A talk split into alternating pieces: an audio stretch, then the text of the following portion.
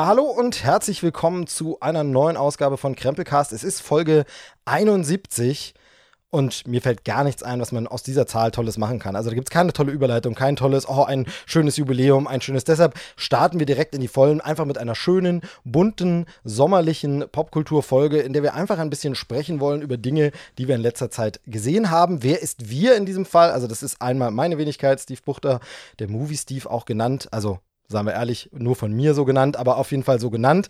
Ähm, und mein heutiger Gast, den ich eingeladen habe, beziehungsweise der sich selbst eingeladen hat. Nein, nicht selbst eingeladen, das klingt so negativ. Wir haben uns gegenseitig schon ein paar Mal eingeladen. Wir versuchen schon seit langem zusammen zu podcasten. Ich kann es jetzt gar nicht datieren, wie lange, aber man versucht es immer wieder. Dann wird es irgendwie doch nichts, dann kommt man doch nicht dazu und ganz oft kriegt man es nicht hin. Aber heute hat es geklappt. Zumindest sehe ich ihn schon. Also das heißt, er ist definitiv dabei ähm, und es wird jetzt stattfinden, es wird jetzt passieren.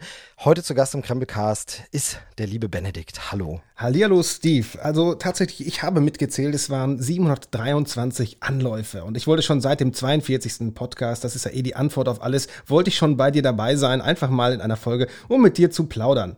Äh, wir haben uns natürlich das schönste Wetter ausgesucht, um dann drinnen zu sitzen und aus äh, sicherer Distanz voneinander in völlig unterschiedlichen Bundesländern miteinander ins Gespräch zu kommen. Großartig. Du, du, du darfst doch niemals die Podcast Magic zerstören. Wir sitzen natürlich zusammen, Ach haben so. ein kühles Bier, wir stoßen an, wir haben, nein, wir machen das also natürlich. Also ich habe einen Kaffee, Prost. ich habe auch nur ein Wasser. Ähm, nein, wir machen das natürlich so richtig Social Distancing mäßig, wie sich das gehört. Also ich glaube, größer kann die soziale Distanz nicht sein. Nee, wobei ich das eigentlich eigentlich auch einen ganz schön bekloppten Begriff finde, weil sozial distanziert, äh, man ist ja eigentlich nur räumlich distanziert. Oder also das finde ich schon ein bisschen seltsam. Ich glaube, Menschen, die den Begriff Social Distancing erfunden haben, haben noch nie was von Social Networks und von äh, sozialer Interaktion übers Netz gehört. Kann das sein? Also Distanz ist zwischen uns tatsächlich äh, relativ viel und wenn du irgendwelche Störgeräusche im Hintergrund hast, das sind die Rosinenbomber, die immer noch, äh, denn ich wohne rein zufällig äh, direkt äh, zwischen den beiden Landkreisen Warendorf und Gütersloh. mein Auto wurde nicht zerkratzt, aber ich kenne mich jetzt mit sozialer Distanz sehr, sehr gut aus. Und äh, wie gesagt, wenn Störgeräusche kommen, das sind die Rosinenbomber, die uns noch mit Lebensmitteln versorgen müssen hier bei uns in Nordrhein-Westfalen. Genau, aber ich, ich, merke, du kannst es schon ein bisschen mit einem, mit einem Lachen auch äh, erzählen. Also es ist schon so, dass sich die Lage entspannt. Oder ist es so dieser Galgenhumor einfach? Es ist, ähm, ich muss sagen, ich habe das Glück, ich wohne noch sechs Kilometer entfernt von der ähm, Landkreisgrenze zu Gütersloh. Das heißt, wir durften im Kreis Warendorf ähm, schon eine Woche eher ähm, aus dem Lockdown Light, so wurde er dann genannt, nachdem der Aufschrei natürlich hier groß war, durften wir schon eine Woche eher hinaus. Ähm, ganz im Ernst, ich habe äh, ich habe es nur am Rande mitbekommen. Also man hat schon gemerkt, die Stimmung der Leute war natürlich wieder ein bisschen gedrückt.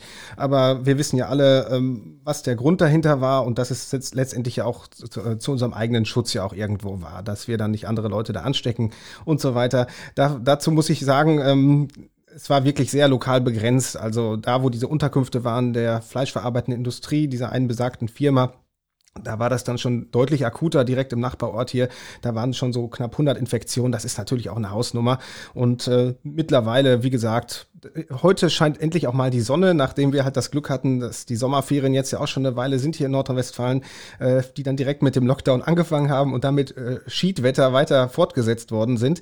Ähm, also wir haben hier schon Streifen mitgemacht, aber uns geht's auch nicht schlechter als allen anderen in Deutschland. Wir ziehen da ja, wir sitzen da alle in einem Boot. Genau, und ähm, für dich ist das Ganze ja auch äh, so ein bisschen beruflich verknüpft. Also du beschäftigst dich ja auch mit diesen Themen äh, für deinen Job, in deinem Job. Ähm, und äh, da würde ich sagen, stellen wir dich vielleicht erstmal ganz kurz ein bisschen den Hörern vor, die dich ja jetzt nicht kennen, vielleicht. Äh, vielleicht kennt dich der eine oder andere auch aus dem Netz. Ähm, du bist nämlich äh, im weitesten Sinne, nee, nicht im weitesten Sinne, sondern eigentlich sogar im engeren Sinne, ein äh, Kollege von mir, ein Branchenkollege. Auch du bist äh, Journalist. Allerdings äh, bist du weniger für Technikthemen zuständig oder für, naja, wobei, Kulturthemen spielen schon auch eine Rolle. Du betreibst ein äh, lokaljournalistisches Projekt, das ich immer mit viel Interesse verfolge. Jetzt ist es natürlich beim Lokaljournalismus so, dass das schon immer sehr spitze Themen für die Region sind. Also da ist natürlich ganz oft äh, Sachen, mit denen man, wo man sagt, ja, super, schön geschriebener Artikel, schöner Beitrag, aber es ist für mich regional äh, jetzt nicht so interessant oder relevant. Aber ähm, äh, an und für sich, das, was ich da verfolge, finde ich immer schon sehr, sehr, sehr, sehr spannend, sehr interessant und vor allem äh, mit Hingabe und Liebe gemacht. Ähm, du betreibst das Portal äh, meinwardaslo.de, ne? Also, beziehungsweise, das gibt es auch in Printform. Das gibt es auch in Printform, genau. Und ich bin, man kann das ja auch so ganz gut übertragen, im Prinzip äh, auch auf uns Cineasten. Ich bin auch Cineast. Das mache ich aber dann nur nebenberuflich. Ähm, du kannst das ja auch ganz gut übertragen. Jeder hat so, so sein Genre, was er gut findet und was er gerne macht oder gerne verfolgt. Und ich habe mich irgendwann mal dazu entschieden, dass ich eigentlich diesen äh, Lokaljournalismus ganz spannend finde und habe das noch weiter runtergebrochen, weil ich dachte, ja, hm, so mehrere Städte und äh, Landkreise, Gemeinden, so, das kann jeder so. Ich möchte das noch ein bisschen weiter runterbrechen und habe das wirklich auf drei Ortsteile hier von meiner Heimatgemeinde sozusagen runtergebrochen und äh, nenne das dann auch Hyperlokaljournalismus mit dem Anspruch aber auch ähm, sage ich mal, ähm, wirklich äh, auf allen Kanälen dann ähm, Material zu erstellen, äh, sprich nicht nur Texte, Reportagen zu machen und Interviews, sondern auch halt Videoreportagen zu machen, Podcasts zu machen und einfach, äh, sage ich mal, diese ganzen Möglichkeiten, die wir haben, mit Digitalisierung irgendwie nutzbar zu machen und äh, quasi dadurch meine Heimat dann auch ähm, dem größeren Umfeld irgendwie ähm, schmackhaft zu machen. Ähm, genau. Ist natürlich und schwierig, wenn man dann Tönnies in der Nähe hat. dann wird es plötzlich dann doch wieder ganz groß, ne? Dann, dann wird es doch, der wieder, ganz doch groß. wieder groß. Ähm, du bist ein Ein-Mann-Betrieb dabei, du machst das allein als, als Selbstständiger oder hast du, hast du auch Leute, die dir zuarbeiten? Tatsächlich bin ich ein Ein-Mann-Betrieb. Ich habe nur bei, es, ab und zu kommt halt auch eine Printausgabe äh, wo ich dann Unterstützung habe im Bereich äh, Layout einfach, aber sonst mache ich wirklich alles alleine. Ich bereite die Interviews vor, führe sie durch, äh, schneide die Videos und so weiter, das mache alles ich, Podcasts und so weiter. Ich habe da einfach auch unheimlich Spaß dran und äh, ich sag's mal so, du hast im Prinzip ja jeden Tag irgendwie ähm, einen bunten Strauß an Möglichkeiten, wie du, ähm, sage ich mal, gerade das machen kannst, wo du gerade Spaß dran hast. Wenn ich sage, heute so, heute hätte ich mal Lust auf ein Videointerview, dann rufe ich beim Bürgermeister an und frage so, Herr Bürgermeister, wie sieht's denn aus? Wollen wir heute mal ein bisschen was machen? Oder ich mache einen Podcast, weil ich irgendwo gestern zufällig eine Person getroffen habe, die äh, zum Beispiel, als Beispiel Frauenfußball ist nicht so populär hier bei uns und äh, da habe ich gesagt, doch, ich finde das super spannend und dann habe ich einfach mal die, die Trainerin oder auch mal eine, eine Spielerin einfach mal interviewt und habe dann einfach mal zwei Podcasts mit denen gemacht und äh, habe dann darüber versucht, dann auch dieses Thema einfach so ein bisschen noch mehr salonfähig zu machen. Und dazu muss man sogar sagen, dass Frauenfußball hier gerade bei mir in den Breitengraden, die sind super erfolgreich, sind jetzt gerade wieder aufgestiegen und äh, die rollen so das Feld von hinten auf und das ist so eine tolle Truppe. Und da habe ich dann Spaß dran. Da sehe ich dann so meine Motivation drin, wenn ich dann weiß, da sind relativ wenig Zuschauer. Das heißt, die Leute müssen erstmal aufmerksam gemacht werden, dass es das überhaupt gibt. Und dann äh, renne ich mit meiner Kamera und mit meinem mobilen Podcast-Studio hinaus in die Welt und äh, versuche einfach dieses Thema ähm, in irgendeiner medialen Form halt zu bringen und den Leuten dann halt äh, zu zeigen, guckt mal hier, was wir für eine lebenswerte ähm, Gemeinde hier haben, wie genau. die Leute hier engagiert sind. Ne? Und, und wie gesagt, ich finde, das, das kommt auch gut rüber. Also selbst ich, der halt äh, super viele Kilometer weit weg wohnt, ähm, findet das äh, spannend und findet da immer wieder was. Äh, allerdings äh, muss ich sagen, bei allem Idealismus und aller Leidenschaft, die ich da wirklich immer merke und die man all deinen, ich, ich nenne es jetzt mal Produkten anmerkt, das Ganze muss ich natürlich auch tragen. Ähm, wie, wie finanzierst du das denn?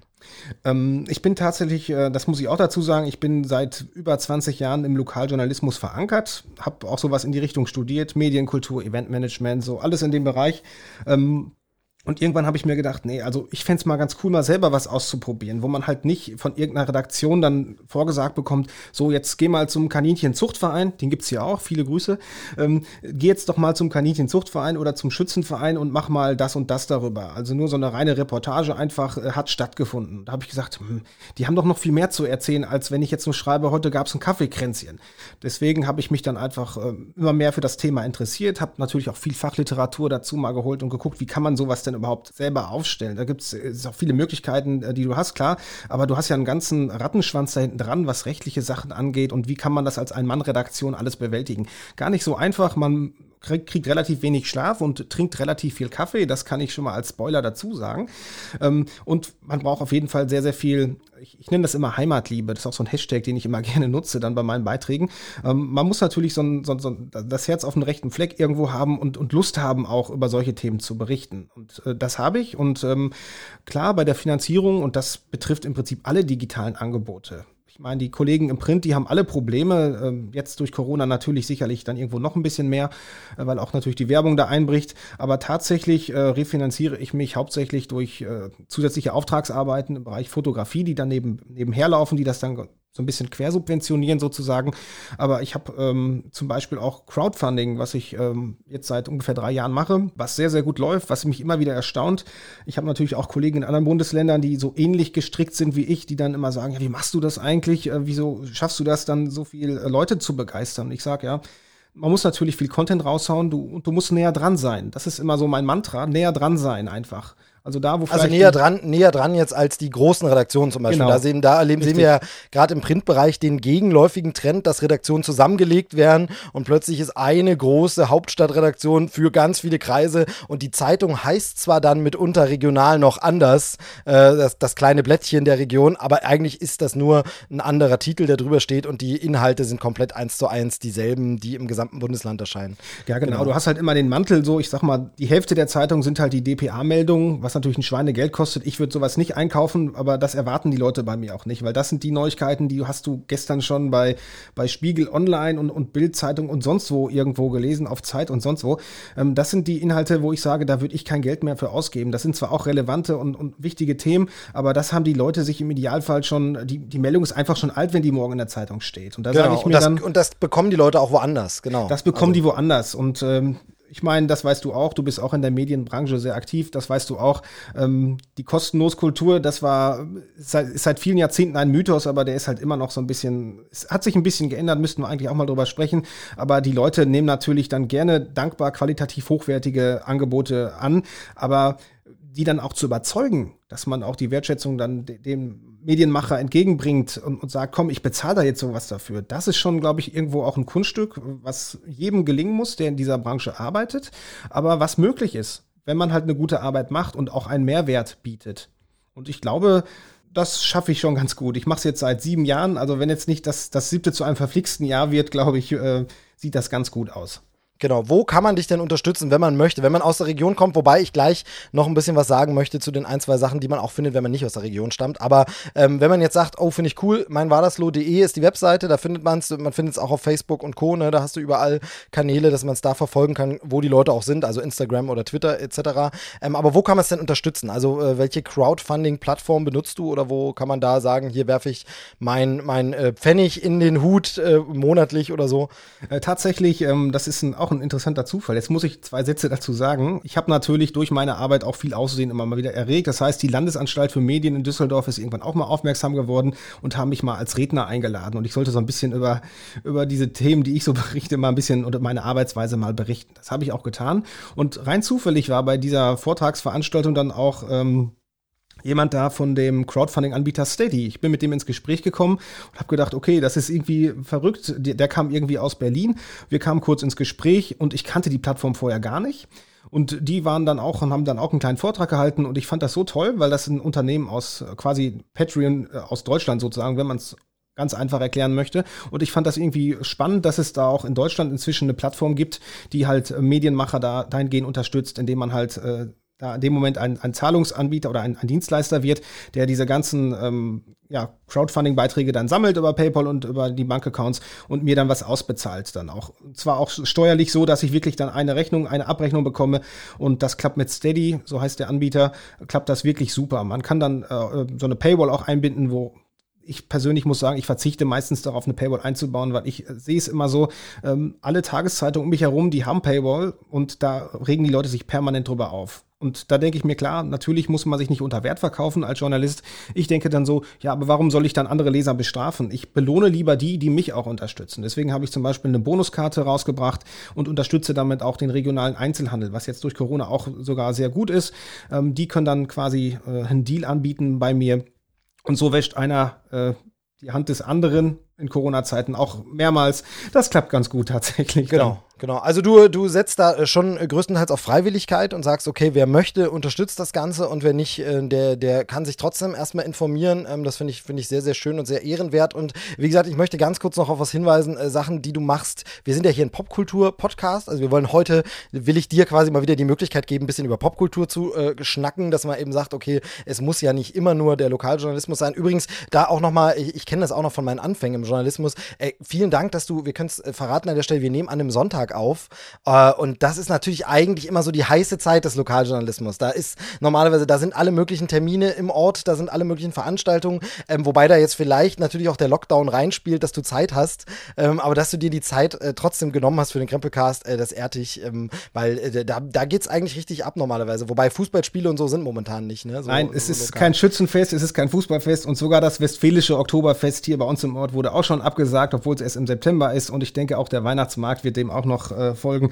Ähm, tatsächlich, genau, genau. was Termingeschäfte angeht, ist es momentan relativ mau, da ist relativ wenig und deswegen ähm, bin ich viel häufiger jetzt auch unterwegs und mache Reportagen und bin dann wieder vor Ort, mache Porträts äh, und so weiter. Genau, und, ne? und am Ende und am Ende für die Zeit, dann, dann bindest du den Podcast einfach auf mein Wadersloh mit ein, dann haben die Leute da auch noch was und wissen, was du so gemacht hast. Nein, schaust du einfach mal, worauf ich eigentlich hinweisen wollte, weil wegen Popkultur und so, du machst auch natürlich was für Kultur und für kulturelle Szene und äh, hast da eine tolle Aktion gemacht, die ich mitbekommen habe, also sommerliche Konzerte, äh, Sommerkonzerte, ähm, Geschichten, ähm, die man sich auf YouTube anschauen kann und das hat dann auch wirklich tatsächlich gar nichts mehr damit zu tun, ob man aus der Ecke kommt oder nicht, sondern da bekommt man wirklich von äh, ja kleinen Künstlern, möchte ich es jetzt mal nennen, weil es eben nicht die großen Chartstürmer sind, sondern eben Leute, die dort vielleicht Local Heroes sind oder die schon mal so ein bisschen erste Lorbeeren verdient haben, aber oder die du entdeckt hast, kannst du ja gleich noch erzählen, wie du sie entdeckt hast. Aber da gibt so es eine, so eine Konzertreihe von dir, ähm, äh, die findet man auf YouTube, ne? Richtig einfach auf dem mein Wadersloh-Kanal oder ähm, willst du dazu vielleicht ein bisschen was sagen? Ja, ich kann gerne was dazu sagen. Das ähm,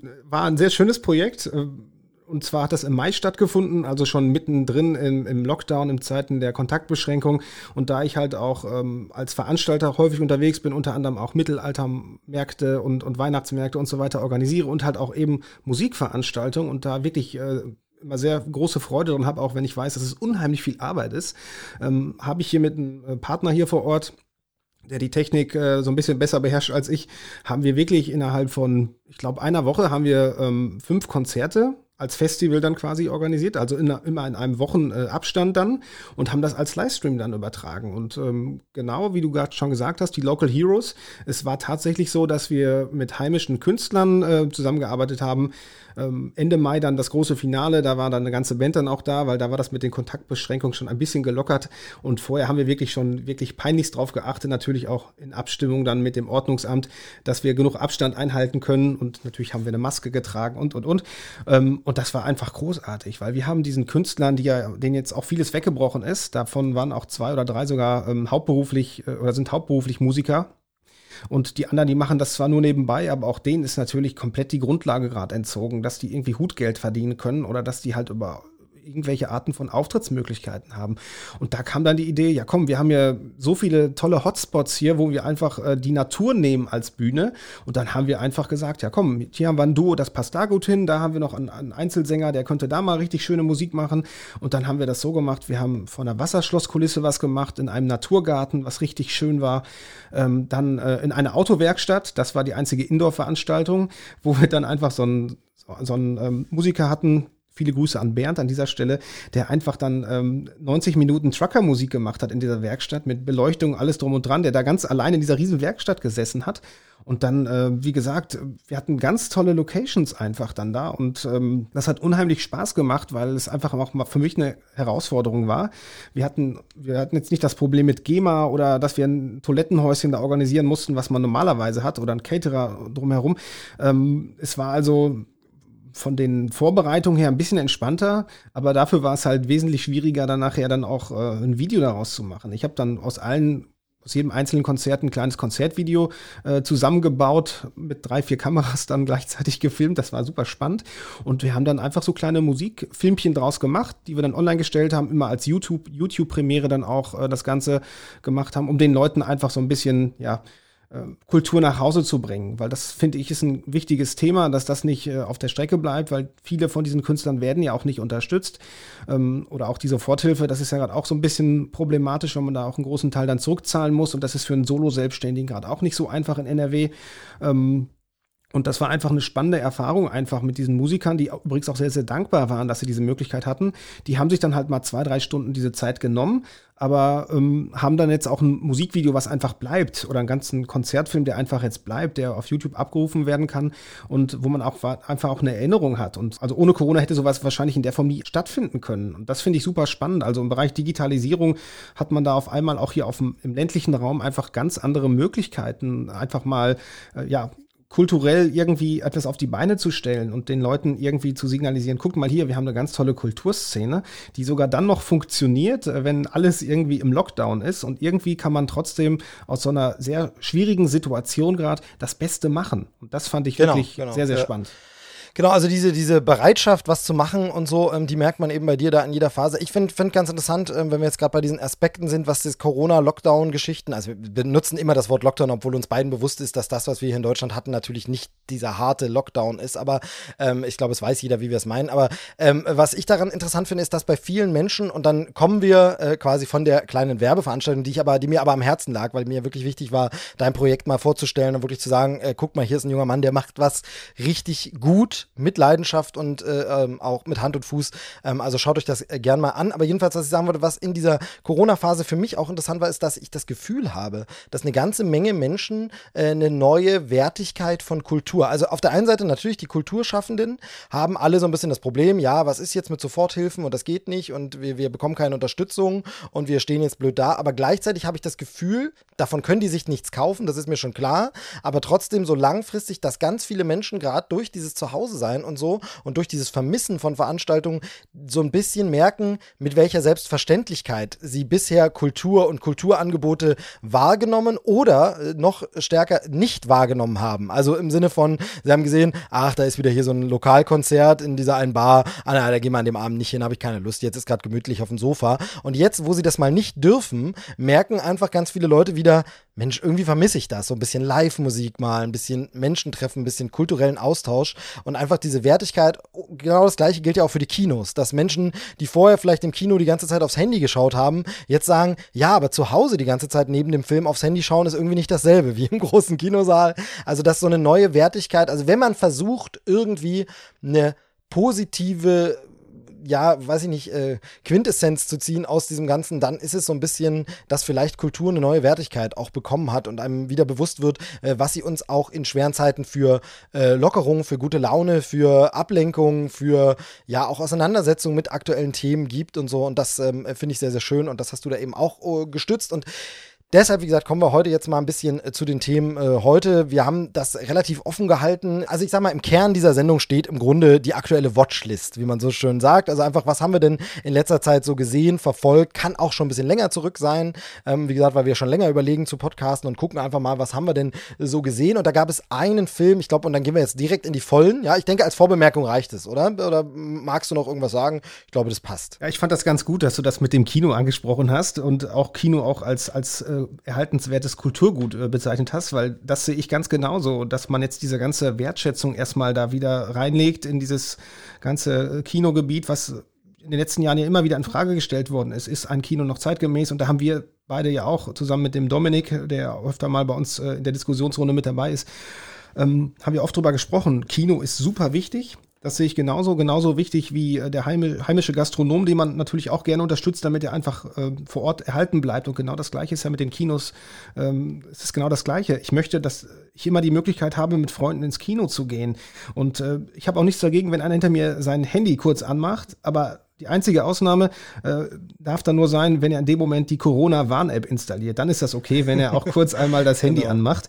Ähm, das finde ich ganz, ganz gut, dass du das nochmal angesprochen hast. Und ähm, guck mal, äh, was ich toll fand, diese ganzen Autokino-Geschichten. Das ist natürlich auch ähm, kein Ersatz für, für das echte Kinoerlebnis, aber ich finde es schön, zumindest, äh, dass zum Beispiel unser Kino hier vor Ort einen Popcorn-Bringdienst dann hatte in, in Zeiten der Kontaktbeschränkung, den die dann jetzt nach und nach wieder natürlich zurückgefahren haben, wo es jetzt wieder möglich ist, in kleiner Besetzung dann auch ins Kino zu gehen.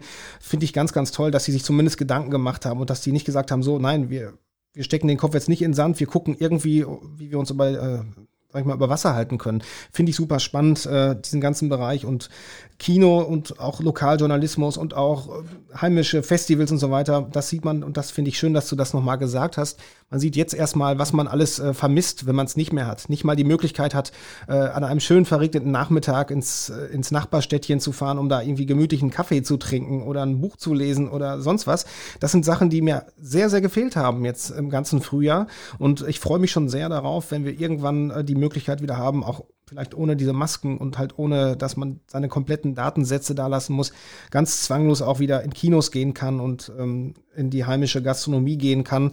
Und äh, da freue ich mich wirklich drauf. Und ähm, ja, ich auch. Ich, auch, ich glaube, vielen Fall. anderen geht das jetzt auch so, dass die gesehen haben, guck mal, ähm, nur zu Hause und nur auf dem Sofa und nur vor Netflix, das ist auch nicht äh, das Erfüllendste. Aber was ja, wiederum toll ist, ist das äh, dass viele Leute äh, die Lust wieder haben, sich zu bewegen und, und viele äh, Spaziergänge machen, lange Spaziergänge. Und äh, das finde ich wiederum auch sehr schön. Das habe ich zwar vorher auch schon gemacht, aber ich habe jetzt viele Leute unterwegs immer wieder mal getroffen, die vorher nie vor die Tür gegangen sind, die jetzt einfach auch wieder Lust haben, die eigene Heimat zu entdecken und lange Spaziergänge zu machen. Und ähm, auf Abstand zwischendurch kann man dann, wenn man jemanden trifft, auch mal kurz mit dem sprechen. Und das ist einfach toll. Und da sieht man, ohne genau, Kommunikation, ja. dann geht's dann doch nicht. Genau, also wir versuchen eben eben das äh, Positive rauszuziehen, wobei das Thema Kino, ich will das fast jetzt nicht aufmachen ähm, unbedingt, aber ähm, es äh, auch momentan natürlich noch so ein Ding ist, so sehr mir die Kinos leid tun und so sehr ich äh, für die Kinobetreiber wünsche, dass sie alle überleben und irgendwie gefördert werden. Momentan wäre für mich der Kinobesuch noch nichts, auch wenn er erlaubt ist. Ähm, einfach nach dem jetzigen Stand der Wissenschaft ist es einfach so, dass äh, die Aerosole und die äh, Verbreitung äh, des Virus über die Luft das große Problem sind und da ist es dann auch auch mit Abstand und ähm, auch wenn nur, weil das wird dann ganz oft als Argument angeführt, selbst wenn man jetzt, weil wenige das machen, nur zu fünft im Kinosaal sitzt, wenn unter den Fünfen einer ist, der leider infiziert ist, dann sieht es für die anderen vier problematisch aus, weil man einfach zwei Stunden lang in denselben Raum atmet. Das ist schwierig, aber wie gesagt, die Diskussion will ich jetzt gar nicht aufmachen. Ähm, du guckst, als willst du was dazu sagen, aber das lasse ich jetzt nicht zu, denn jetzt kommen wir zum Thema Film. Ich wollte nichts dazu sagen, genau. Ich wollte die, äh, die galante Überleitung machen und sagen, gut, wenn ja. wir halt nicht ins Kino gehen, dann setzen wir uns trotzdem trotzdem wieder gemeinsam aufs Sofa und gucken einfach mal so, was äh, bei den digitalen Streaming-Plattformen gerade so vor sich geht.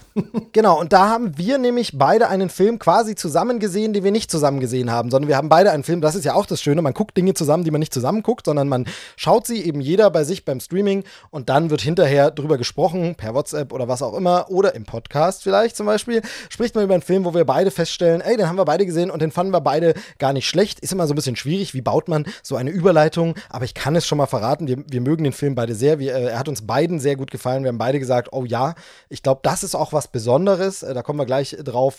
Es geht um den Film Booksmart. Ähm, möchtest du ihn vorstellen vielleicht? Möchtest du kurz sagen, äh, worum es geht, was es für ein Film ist? Also wenn man das jetzt auf drei Sätze runterbrechen müsste, würde ich sagen, es geht um äh, zwei, ja, Schülerinnen oder zwei Jugendliche, genannt Amy und Molly, die einfach, ähm, ja, ich, ich, kann man das vorsichtig ausdrücken, die halt zu den sogenannten Losern zählen, wenn man das so ja, sagen möchte. Heutzutage, äh, genau, heutzutage schwierig, aber sie sind nicht die Vorzeige-Erfolgskids, also nicht, nicht unbedingt die äh, äh, Prom-Night-Königinnen und König, ne? Also, sondern eben, ja, also eher die Underdogs in der Schule.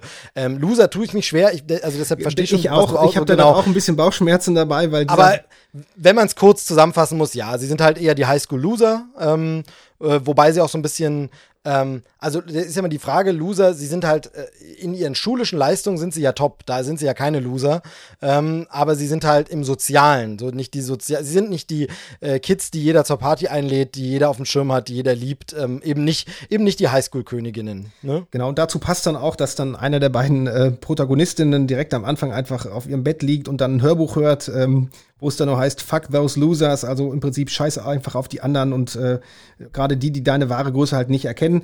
Und ähm, das ist natürlich schön. Also sie sitzt da, lässt sich ein bisschen motivieren und dann fährt ihre Freundin vor und das ist einfach großartig. Das ist dann äh, die Amy, ähm, die da mit so einem alten Volvo dann vorfährt, ihre beste Freundin abholt. Die sind halt wirklich eine super eingeschworene Truppe und äh, die wollen dann, es ist einfach so die am Anfang denkt man wirklich so, das ist so die typische Teenie-Komödie. So, ähm, ach ja, das haben wir alle schon tausendmal gesehen.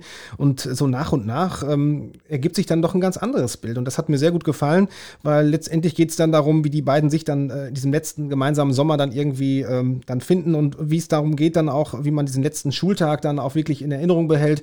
Ähm, und dann geht es im Prinzip, ohne einen Spoiler geben zu wollen, es geht halt darum, dass man nochmal diese eine Abschlussparty dann natürlich dann äh, besucht und dann alles nachholt, was man jetzt in den vergangenen Jahren irgendwie verpasst hat. Und das kann man sowas alles in einer Nacht äh, nachholen. Ich glaube, es ist schwierig, aber die beiden versuchen es und daraus entsteht dann einfach ein so grandioser 90-minütiger Roadtrip, ähm, der einfach Spaß macht, weil. Äh, genau. Was mir, was mir gefällt, ist, du bist in deiner äh, Filmbeschreibung äh, mir, glaube ich, sehr ähnlich, ähm, dass du wirklich versuchst, den Kern der Story zu erfassen, ohne zu erzählen, was konkret passiert. Und das finde ich immer ganz schön, wenn man einfach sagt, darum geht es in diesem Film, wenn du den anguckst, aber wir erzählen jetzt die Handlung nicht nach. Und von daher wollen wir da gar nicht, auch gar nicht so weiter ins Detail gehen, um eben spoilerfrei zu bleiben. Wobei natürlich immer die Frage ist, kann man so den Film spoilern? Es gibt jetzt keine überraschenden Twists and Turns, sondern es ist eben mehr so eine stringente Entwicklung. Aber genau, es geht um ein Lebensgefühl und es geht vor allem, äh, finde ich, in diesem Film immer wieder darum, diese ganzen Highschool, aber auch deutsche Schule, Schulklischees zu zeigen und jedes Mal immer wieder zu brechen. Also wir erleben wirklich ganz, ganz viele Klischees des US-amerikanischen Teenie-Highschool-Films, die aber dann jedes Mal gebrochen werden und die immer wieder sich umdrehen, wo wir sagen, okay, vielleicht ist das auch alles gar nicht so schwarz-weiß, wie wir immer denken. Vielleicht ist der Football-Captain-Typ gar nicht der Arsch, der die Nerds die ganze Zeit nur äh, irgendwie mobbt oder so, sondern vielleicht steckt hinter der Person auch noch ein bisschen mehr und vielleicht steckt hinter dem erfolgreichen Einzelschüler auch noch irgendwie eine andere Geschichte.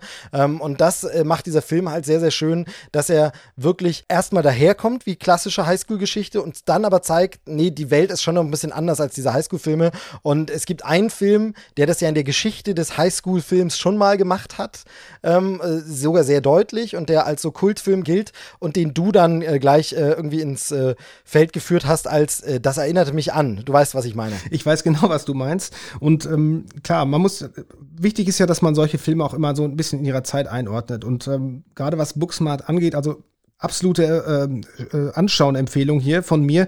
Das ist einfach toll, weil diese Rollen einfach ganz tolle, irgendwo eine, eine, Tiefe haben. Und auch wenn da ein paar, hier und da mal so ein Klischee durchschimmert, was bei vielen älteren Filmen gerade so, ich guck mal so Richtung Jahrtausendwechsel, so American Pie, was halt sehr auf Fäkalhumor gesetzt hat, das ist in diesem Film ganz anders. Und äh, anders ist auch so das Stichwort, weil eine Protagonistin, ist es jetzt kein Spoiler, weil das relativ am Anfang auch schon offensichtlich wird, die eine ist halt relativ ähm, ja, gut gebaut hinsichtlich ihres Körperumfangs. Das heißt, sie ist relativ übergewichtig. Und die andere, die, die Amy, ist, ist, ist lesbisch, das muss man dazu sagen. Und äh, Homosexualität und auch Übergewicht, das wird hier gar nicht so als, Schwäche irgendwie so dargestellt, sondern man, man fühlt mit, mit diesen beiden Charakteren und man weiß trotzdem, ähm, dass die gerade einem Mut machen.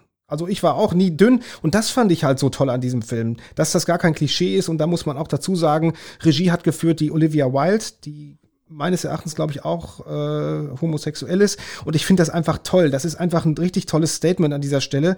Ähm, dass diese beiden Mädchen da ihren Weg gehen, gut befreundet sind und ähm, der Film macht wirklich, finde ich, allen Mut. Nicht nur Feministen, sondern es ist einfach, es ist ein großartiges Filmwerk. Es macht einfach Spaß, diesen Film zu gucken, weil er sich selber nicht so ernst nimmt, aber diese wichtigen Themen trotzdem ernst genug nimmt, ähm, so dass man einerseits gut unterhalten ist, auf der anderen Seite aber auch für sich was einfach mitnimmt. Genau, jetzt, jetzt bist du trotzdem noch nicht angesprungen auf den Film, den ich meine, aber dann sage ich ihn gleich. Ganz kurz Trivia, Olivia Wilde, ähm, wer jetzt sagt, der Name kommt irgendwie so ein bisschen bekannt vor, äh, junge Dame kennt man, also am bekanntesten oder ihren Durchbruch hatte sie mit äh, Dr. House, da hat sie mitgespielt, war sie im festen Ensemble. Ähm, der eine oder andere kennt sie vielleicht auch als, äh, aus Tron Legacy ähm, und hier ist sie eben nicht vor der Kamera, sondern nur hinter der Kamera tätig ähm, als Regisseurin. Also äh, ein schönes, ich glaube, es ist glaube ich sogar ihr Regiedebüt, also auf jeden mhm, Fall ein schönes genau. äh, Erstlings Werk ähm, ganz, ganz stark. Und äh, was du angesprochen hast, ja, also dieses Übergewicht zum Beispiel der äh, einen Protagonistin, es könnte auch weg sein und ihre Rolle würde genauso funktionieren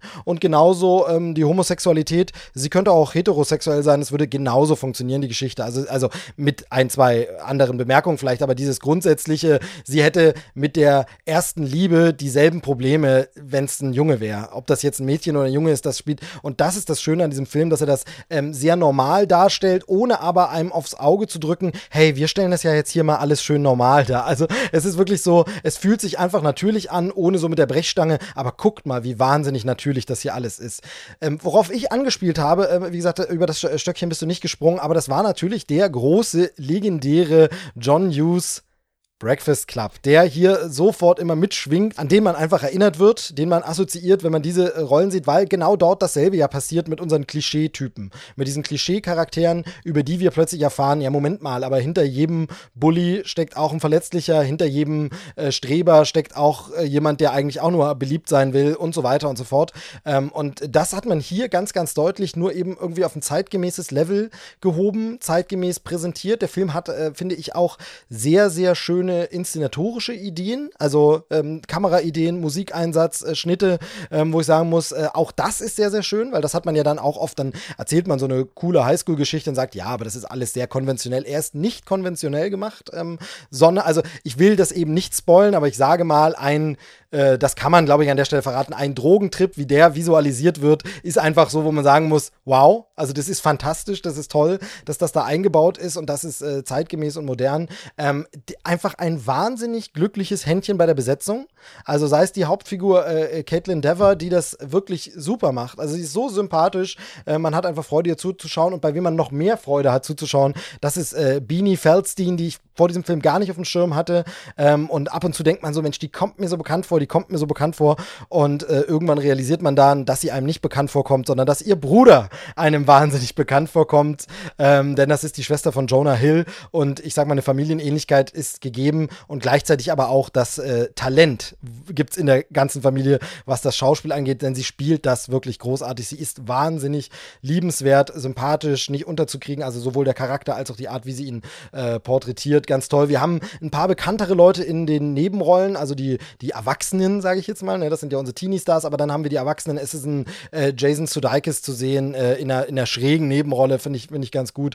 Äh, Lisa Kudrow und Will Forte haben wir, die sind ähm, beide, ist sehr klein die Rolle, aber ich finde das immer so schön, wenn es auch so ein bisschen ähm, geadelt wird, wenn so erfahrene, gestandene Comedy-Leute ähm, dann bei so einem Erstlingsfilm dabei sind, sei es aus Nettigkeit, äh, weil sie die Regisseurin kennen und sagen, ach klar, komm, mache ich für dich mit, aber sie, sie adeln das eben und äh, spielen da sehr gut mit, ohne aber die Show zu stehlen, denn ähm, wie gesagt, auch die ganzen äh, Kids, möchte ich sie jetzt mal nennen, sind so sehr, sehr gut. Ähm, allen voran zum Beispiel äh, Skylar Gisondo ist mir noch besonders aufgefallen als Jared, ähm, den ich wirklich in seiner, in seiner Ambivalenz der Figur auch wahnsinnig cool finde. Ne? Also das ist so das Rich Kid an der Schule und ähm, auch da gibt es, wie gesagt, wieder einen doppelten Boden und so ein bisschen. Also einfach ein wahnsinnig wahnsinnig äh, äh, guter Film, einfach ein guter Highschool-Film, eine schöne äh, Highschool-Geschichte. Achso, eine, eine Schauspielerin können wir vielleicht noch erwähnen, das ist Billy Lourd. Äh, sagte dir Billy Lourd was? Weißt du, wer das ist? Müsste ich jetzt googeln, aber ich äh, habe jetzt Wikipedia nicht zur Hand. Nee, genau, also äh, ist auch gar nicht schlimm, ist auch gar nicht schlimm.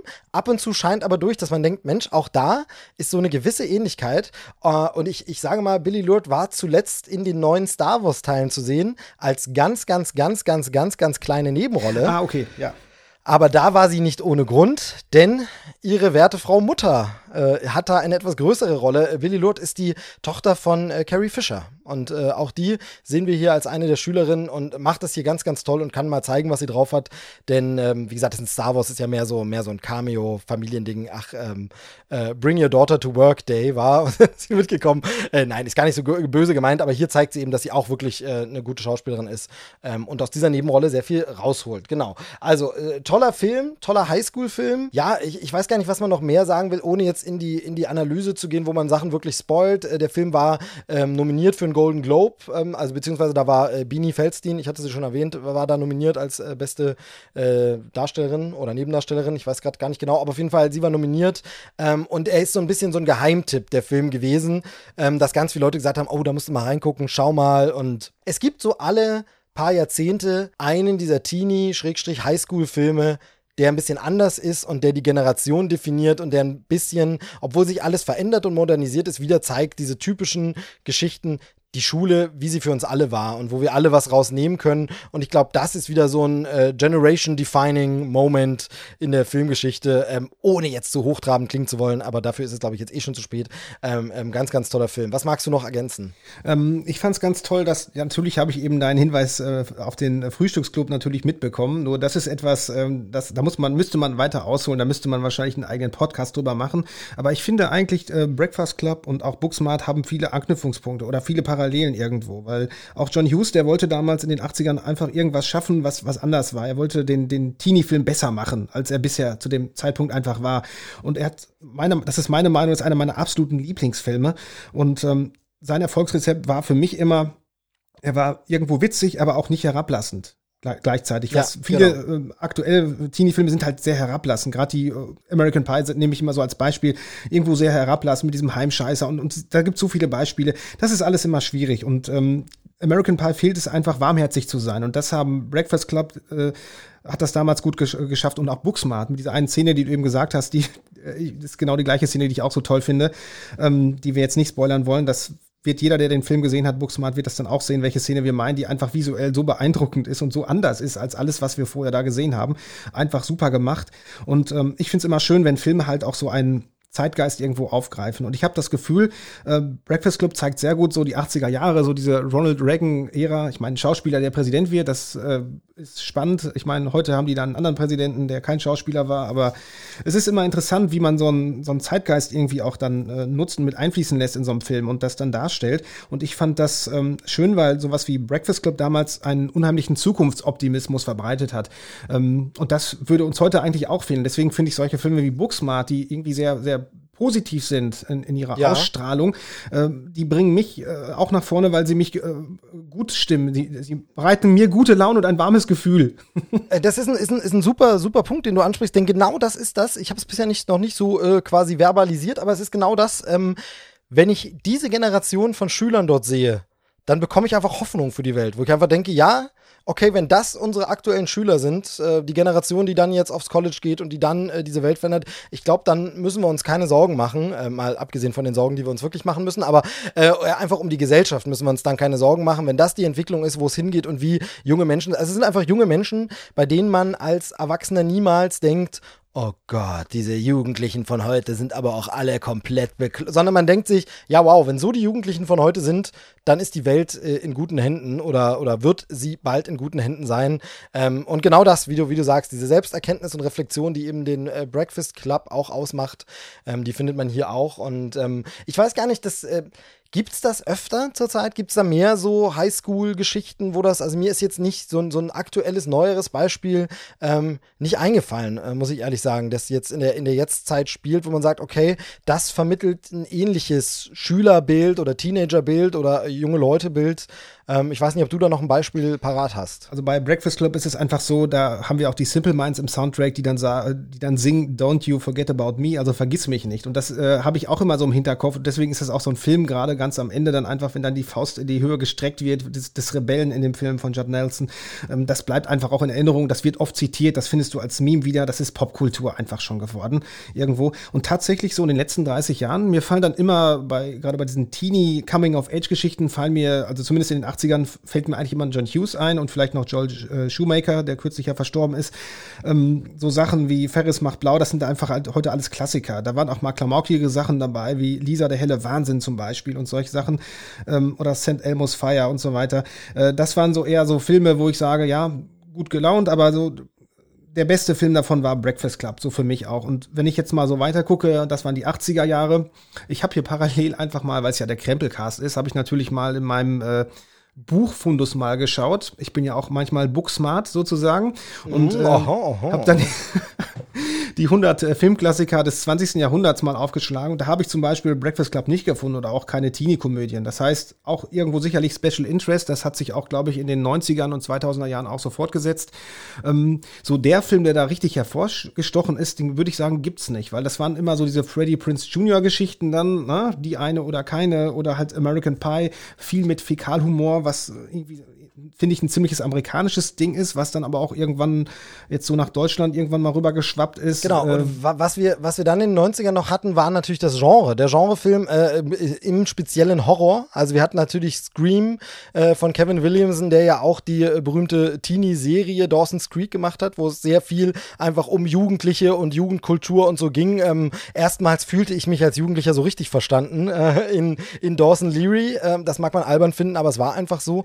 Ähm, ich weiß weiß nicht, wie gut die Serie gealtert ist, wenn man sie heute noch mal schaut. Ähm, äh, äh, immer Vorsicht. Nicht, nicht ähm, so gut. Genau, genau aber da, da gab es dann eben die Scream-Reihe, ähm, äh, dann die ganzen Rip-Offs, die es dazu gab. Oder es gab aber auch einen Film, den ich jetzt neulich noch mal äh, wieder gesehen habe. Angeregt durch das Anhören des Soundtracks äh, kam ich da drauf und habe gedacht, ähm, ich glaube, das gucken wir mal wieder. Und habe äh, The Faculty zum Beispiel gesehen. Und The Faculty ist ein Horrorfilm, im Grunde ja ein Remake von Die Körperfresser kommen oder Angriff der Körperfresser.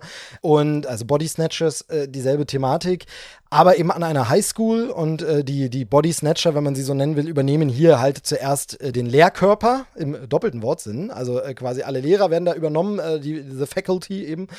Und ähm, der macht das ja tatsächlich, auch wenn der nicht so gut gealtert ist, muss ich zugeben. Ähm, da sind immer noch so ein paar Sachen, hm, wo man sagt, ach ja, okay, äh, das äh, sieht heute doch nicht mehr so schön aus, wie ich es damals fand mit 19 oder so.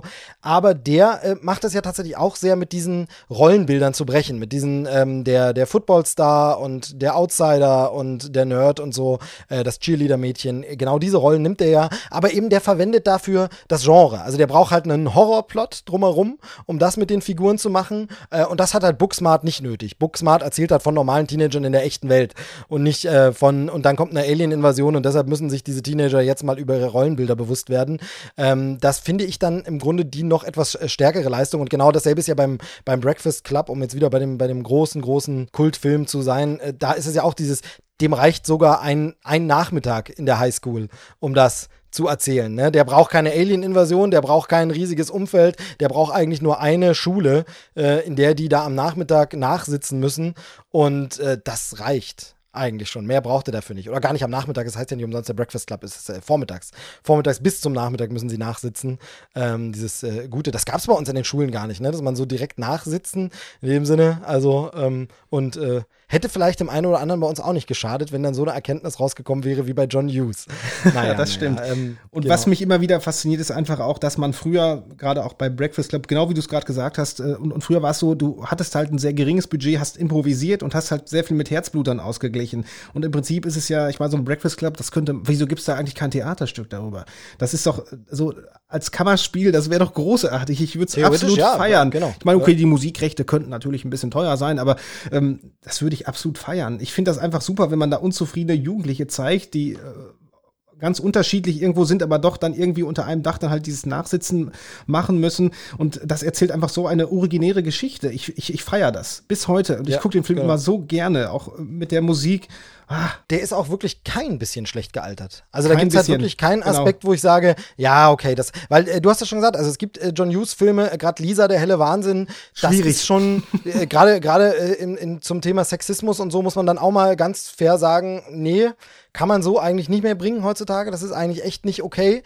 Ähm, äh, gibt noch ganz andere Filme, die Rache der Eierköpfe und so, wo es dann wirklich ähm, hochproblematisch ist, wie da die Nerds sich verhalten. Ähm, das hat man damals abgefeiert, aber eigentlich ist das alles auch überhaupt nicht okay. Aber das sprengt jetzt den Rahmen. Ähm, aber eben der Breakfast Club tatsächlich äh, fantastisch gealterter Film, ähm, der heute immer noch genauso funktioniert äh, wie damals. Sollte man ein Double Feature machen, Breakfast Club, Booksmart, ähm, ja, äh, noch was, was man dann mitgucken, da macht man ein Triple Feature draus. Du bringst mich auf jeden Fall gerade auf viele Ideen, das mag ich. Ich werde einen Open-Air-Kino-Abend äh, Sehr gut. planen. Ähm, also da einen dritten Film zu finden, finde ich tatsächlich ein bisschen schwierig, weil da muss man wirklich dann vielleicht noch mal differenzierter mal genau in dem Genre gucken, was da jetzt so noch ganz gut war. Also in den 2000er Jahren habe ich tatsächlich, kenne ich jetzt, würde ich jetzt spontan sagen, gibt es keinen Film, der auch nur an Booksmart entfernt rankommt.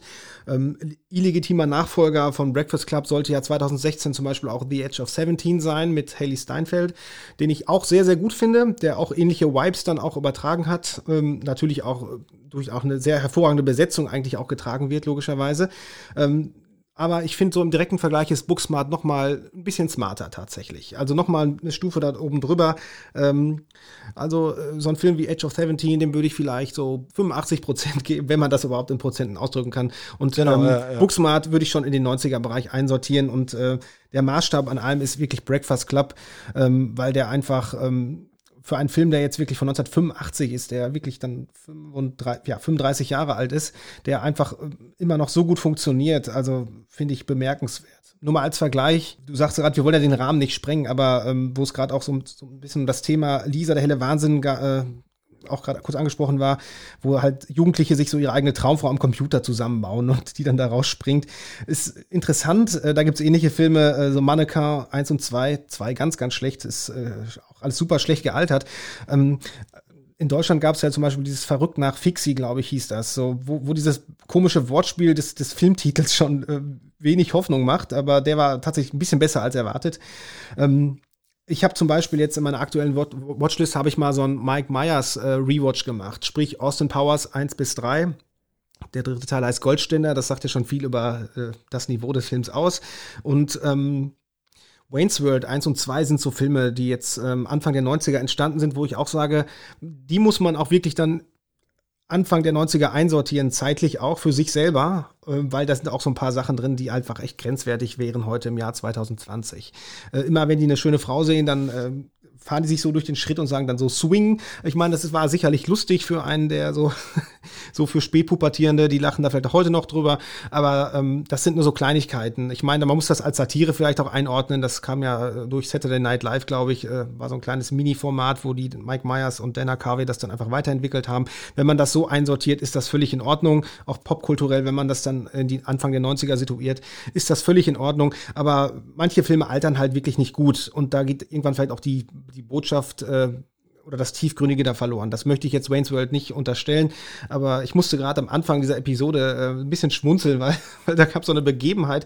Äh, du hast gesagt. Genau, wir, wir, haben eingezählt, wir haben eingezählt, damit wir unsere Spuren synchron bekommen. Genau, das machen wir dann äh, gern so. Genau, dann hast du ja von fünf runtergezählt und ich habe dich nur ähm, hier bei unseren bei Videofenster habe ich dich dann angeguckt und ich dachte, okay, jetzt macht er das so und ich ich zähle jetzt im Kopf mit und du wolltest natürlich, damit wir den Audioschnitt machen können, wolltest das natürlich dann schneiden an der Stelle und ich sollte natürlich mitsprechen. Und bei Wayne's World gibt's halt auch random genau diese eine Szene, wo die dann im Filmstudio sind und äh, die, äh, die Crew von, Wayne und so weiter, die sollen dann auch mitzählen äh, oder sollen dann eben nicht mitzählen, sondern nur in Gedanken mitzählen. Also genau Reverse genau das jetzt. Gegenteil, genau, genau das genau. Gegenteil. Und ich musste gerade innerlich so lachen, dann, dass das jetzt genau äh, bei uns jetzt gerade auch so der Fall war, diese Situation. Das fand ich, war Sitcom live. Wir genau, also mal, das, das ist ja generell bei diesen, bei diesen Wayne's World-Filmen so. Also jetzt habe ich sie eine ganze Weile nicht gesehen, aber die sind halt sehr zitierfähig. Es gibt halt ganz viele Begebenheiten und Sachen, die immer wieder und die noch wahnsinnig aktuell sind. Aber klar, also das Frauenbild ist sicherlich problematisch. Ähm, ich ich glaube auch im zweiten Teil, das ist ja der mit Kim Basinger, der ist, äh, das ist, glaube ich, da auch teilweise sehr, sehr, sehr schwierig. Ähm, aber ja, wie du schon sagst, das muss man dann aus der Zeit heraussehen und muss man dann ein bisschen gucken. Das Faszinierende ist eben, dass ein Breakfast Club sowas gar nicht hat und damit so eine Ausnahme ist, äh, so ein bisschen.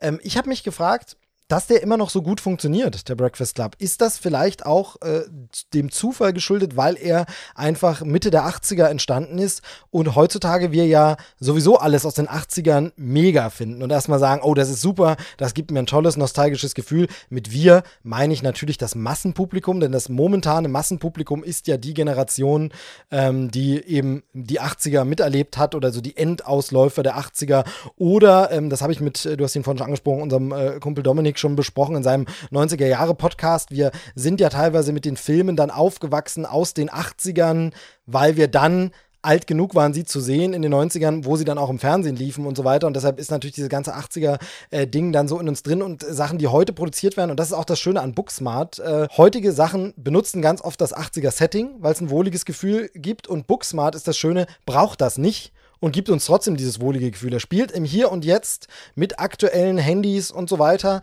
aber er braucht nicht diesen Kunstgriff. Ja, dann lege ich es aber in die 80er, dann funktioniert es ein bisschen allgemeiner. Das finde ich ganz schön, dass, äh, dass ihm das halt gelingt. Aber die Frage ist eben, äh, ist der Breakfast Club deshalb heute noch so gut, weil wir die 80er lieben? Wäre das nicht so, würden wir den heute nicht so gut finden? Und ähm, was nehmen wir denn aus diesen ganzen ja, 80ern eigentlich raus. Also wir haben ja da ganz, ganz viele Sachen, die sich jetzt immer wieder auf die 80er berufen. Ähm, das äh, sind manchmal, manchmal gute Sachen wie Stranger Things, das sind manchmal etwas schwierigere Sachen wie Summer of 84.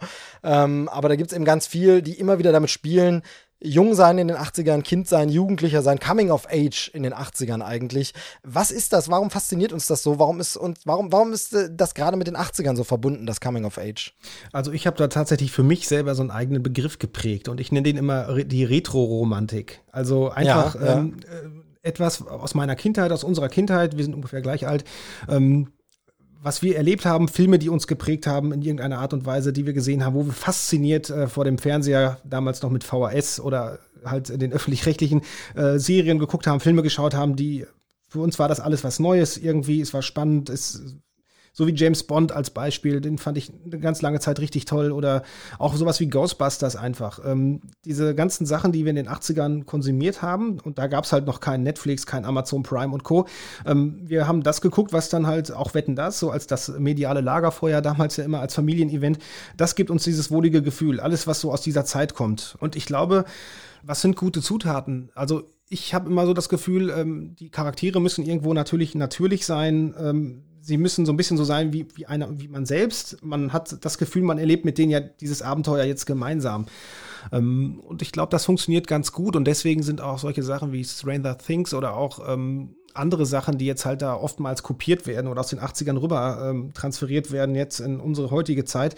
Das funktioniert deswegen auch immer ganz gut, weil es immer irgendwo appelliert an, an die eigene Kindheit und, und diese Erinnerung wieder wachrufen. Ich meine, wieso kaufen, kaufen wir uns als ähm, Ende 30er oder Anfang 40er Jahre alte Leute, warum kaufen wir uns Merchandising-Produkte von irgendwelchen äh, Filmen, von Ghostbusters? Wie, was, was, sowas machst du? Also ich Nein, ja gar nicht. Niemals. Also, gar nicht. Niemals. Das ist ja, das ist ja, also, äh, nee, genau. Was hast du, was hast du schön, was ist die schönste Neuerwerbung? Äh, ich habe mir natürlich auch so einen kleinen ähm, Baby Yoda besorgt ähm, und das ist einfach fantastisch. Ich meine, du, äh, da, darf ich an der Stelle kurz sagen, habe ich auch, ähm, äh, habe ich nämlich geschenkt bekommen. Ach, welche Überraschung. Von, ähm, ja, also von einem ganz, ganz äh, sympathischen Kerl, ähm, würde jetzt nichts weiter sagen, Benedikt heißt er. Ähm, ich hatte ja unlängst äh, Geburtstag und ähm, äh, da bekam ich tatsächlich äh, einen, einen kleinen Baby Yoda, wirklich fantastisch. Also da ging mir das Herz auf, als ich das Päckchen aufgemacht habe. Vielen Dank an der Stelle nochmal. Ja, äh, habe mich schon sehr gefreut. Äh, generell aber ja, genau, also das, das äh, Merch und so gerade eben alte Kultsachen Game war schon wieder sehr, sehr ähm, aktiv an meinem Geburtstag. Also es gab, äh, ob das ein, ein, Jurassic Park Spiel ist, ob das ein Der Weiße Hai Spiel ist, ähm, was ich bekommen habe, eben Baby Yoda. Ja, es, es ist nicht Baby Yoda, aber ihr alle, wir alle nennen ihn so, weil wir alle wissen, wer, wer gemeint ist. Und ja, genau, warum kaufen wir das? Warum, warum wollen wir das? Oh, ich sehe einen Dinosaurier, sehr gut, sehr gut. Ähm, und der Marshmallow Mann. Ja, genau, also die die Playmobil-Reihe habe ich, glaube ich, sogar schon mal gelobt von Ghostbusters. Ist ganz toll. Richtig toll auch. Das habe ich neulich erzählt hier im Krempelcast. Ist der, der DeLorean von Playmobil, der wirklich äh, klasse geworden ist. Ähm, ja, warum kaufen wir sowas? Was ist denn deine Antwort auf die Frage? Also ich habe das Gefühl, ähm, ich bin zum Beispiel ein riesiger Science-Fiction-Fan. Also ich habe wirklich ganz viele Bücher und, und Filme einfach rund um Science-Fiction. Mich hat das immer fasziniert. Es ist eine Art von, ich sag mir immer so, das ist so Eskapismus, so irgendwo Utopie, aber auch Dystopie, das ist mir ganz egal. Ich finde, es spricht mich alles an. Alternative äh, Zeiten und Welten, auch sowas wie Doctor Who. Ich finde das immer spannend, wenn man einfach mal eine andere Sichtweise bekommt. Was wäre, wenn? Super spannend. Da gab es früher in den 90ern auch dieses Outer Limits. Äh, die haben ja immer in sich geschlossene Episoden gehabt, weil meine absolute Lieblingsserie. Sind Sie bereit? bereit für das Super Unbekannte. gut gemacht. Und dann äh, ja, ja. irgendwie kam auf RTL 2 noch hier Jonathan Frakes und dann äh, dieses, wie hieß das, X-Factor oder so. Ähm, genau, ist das wahr oder haben wir uns das alles nur ausgedacht? Ja, ja. Ja, Nummer eins hat das schon ganz gut gemacht und ich liebe, ich feiere das bis heute. Ich liebe das einfach, diese alternativen Realitäten und ich glaube, das ist irgendeine Form von Eskapismus auch. Also wenn man irgendwie in der Schule gesessen hat oder auch, keine Ahnung, sogar im Studium oder sonst was und möchte sich vom Alltag ablenken, macht man entweder einen schönen äh, 10 Kilometer Waldspaziergang oder so, äh, eine Radtour oder joggt eine Runde irgendwie um den Block. Oder du guckst halt wirklich eine Episode von einer Serie, die dich seit deiner Kindheit und Jugend irgendwie begleitet und hast einfach ein gutes Gefühl dabei und äh, hast einfach mal, äh, kriegst den Kopf, Kopf einfach mal frei. Es fängt doch schon an, so als Kind, man spielt mit Lego und, oder Playmobil oder sonst was und äh, ich habe mir immer aus meinen Lego-Bausteinen immer riesige Raumschiffe gebaut. Und dann, klar, ein paar Jahre später kam dann äh, The Next Generation, also Star Trek, ähm, was dann immer zum Pflichtprogramm geworden ist nach der Schule. Und ähm, dann habe ich diese Raumschiffe halt äh, in dieser Form gesehen, außerirdische und und und. Und ich glaube, das spielt alles ähm, das fängt schon in der Kindheit im Prinzip an, so äh, wie du auch erzogen bist und wie du aufwächst. Und wie gesagt, wenn du Lego-Bausteine hast und, und dann halt dieses eine geile Science-Fiction-Raumschiff-Set äh, oder das Piraten-Set, meinetwegen, ganz egal, ähm, dann hast du einfach, äh, bist du so ein bisschen eingenordet so und hast einfach Spaß, dich damit auseinanderzusetzen. Und äh, da, wo ich dann diese Raumschiffe gebaut habe, dann gucke ich dann halt diese ganzen Star Trek-Sachen, gehe ins Kino, guck mal den neuesten Film da an, auch Star Wars genau das gleiche. Das macht einfach Spaß und äh, du wächst damit quasi äh, auf und hast dieses Spielzeug, um auch irgendwie irgendwie auch fernab dieser ähm, Filme, die ja natürlich äh, auf einer Leinwand projiziert werden oder auf dem Fernsehbildschirm. Du hast einfach Spielzeug, was du auch in die Hand nehmen kannst, äh, mit dem du dich, ich sag mal jetzt vorsichtig, identifizieren kannst. Also ich identifiziere mich hauptsächlich mit dem Marshmallow-Mann, ja. Äh, Willkommen im Club. Aber ähm, du hast etwas, was du anfassen kannst und es steht bei dir im Regal und du guckst es dir an und hast bist einfach gut gelaunt, ne? weil es Erinnerung wachruft. Genau, genau. Es ist, es ist so, so ein äh, Quick-Fix für schnell. Ja, ich kann jetzt nicht anderthalb Stunden Ghostbusters gucken. Ich schaue kurz in mein Regal, ich sehe den Marshmallow-Mann. Es kommen die ganzen Emotionen hoch, die ich beim Film habe, die ich durch den Film habe, durch die Musik und denke wieder, ah ja, schön, müsste ich auch mal wieder gucken. Und äh, dann geht sofort das Arbeiten auch äh, wieder flüssiger, weil man gerade für einen kurzen Moment so Endorphine getankt hat, ähm, auf jeden Fall. Weil du gerade so viele Se Serien angesprochen hast. Also bei mir hier im Regal sieht es äh, ähnlich aus, da stehen äh, diverse, diverse äh, äh, Raumschiffmodelle und Sachen rum.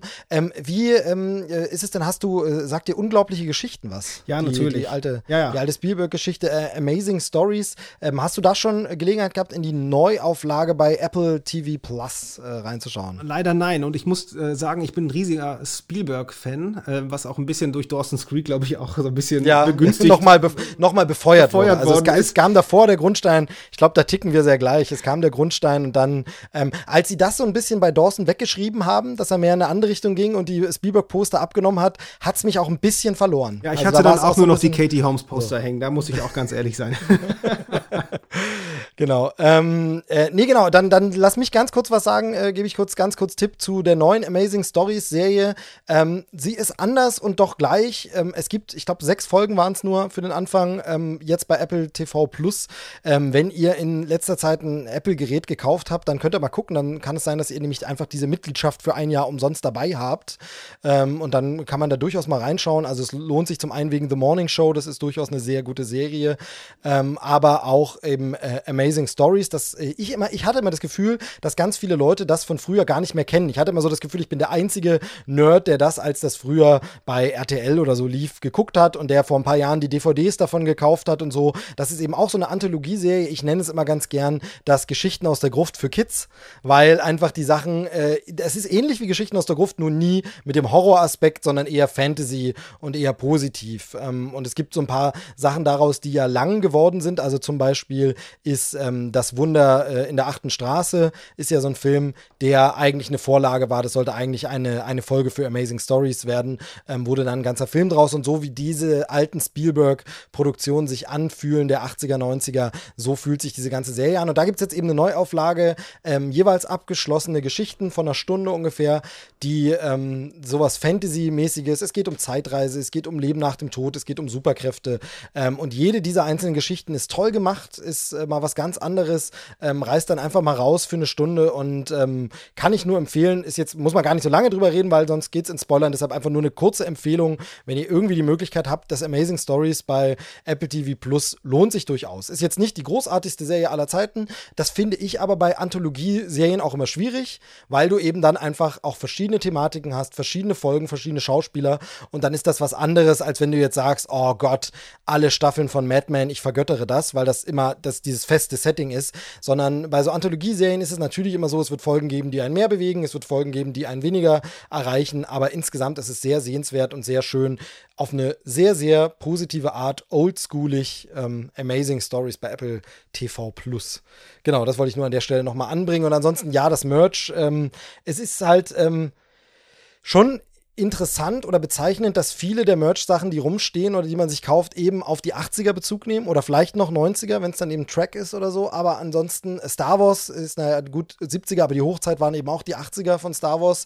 Ähm, es ist äh, faszinierend, was ich auch spannend finde, ist, dass es sowas eigentlich gar nicht für deutsche Sachen gibt. Also es gibt kein deutsches Merch. Es gibt aber auch keine deutschen Kultsachen. Also ich weiß nicht, ob der eine oder andere hat vielleicht äh, diese Schwarzwaldklinik Komplettbox, weil er das als Kind geguckt hat. Oder es gibt zum Beispiel drei Damen vom Grill. Ich glaube, da gibt es eine Box, die so aufgemacht ist wie, wie so ein, wie so ein, äh, na eben so ein, so ein, so ein Imbisswagen. Ich glaube, so ist die Verpackung dann gemacht. Das kann man dann im weitesten Sinne. Aber es gibt kein deutsches Merch. Ne? Es gibt ja nichts, wo ich sage, oh, dieser Kultfilm, den ich als Kind gesehen habe, ähm, vielleicht noch Otto. Da hat man dann vielleicht ein Otto Walkes Buch oder eine Platte und der hat auch Filme gemacht.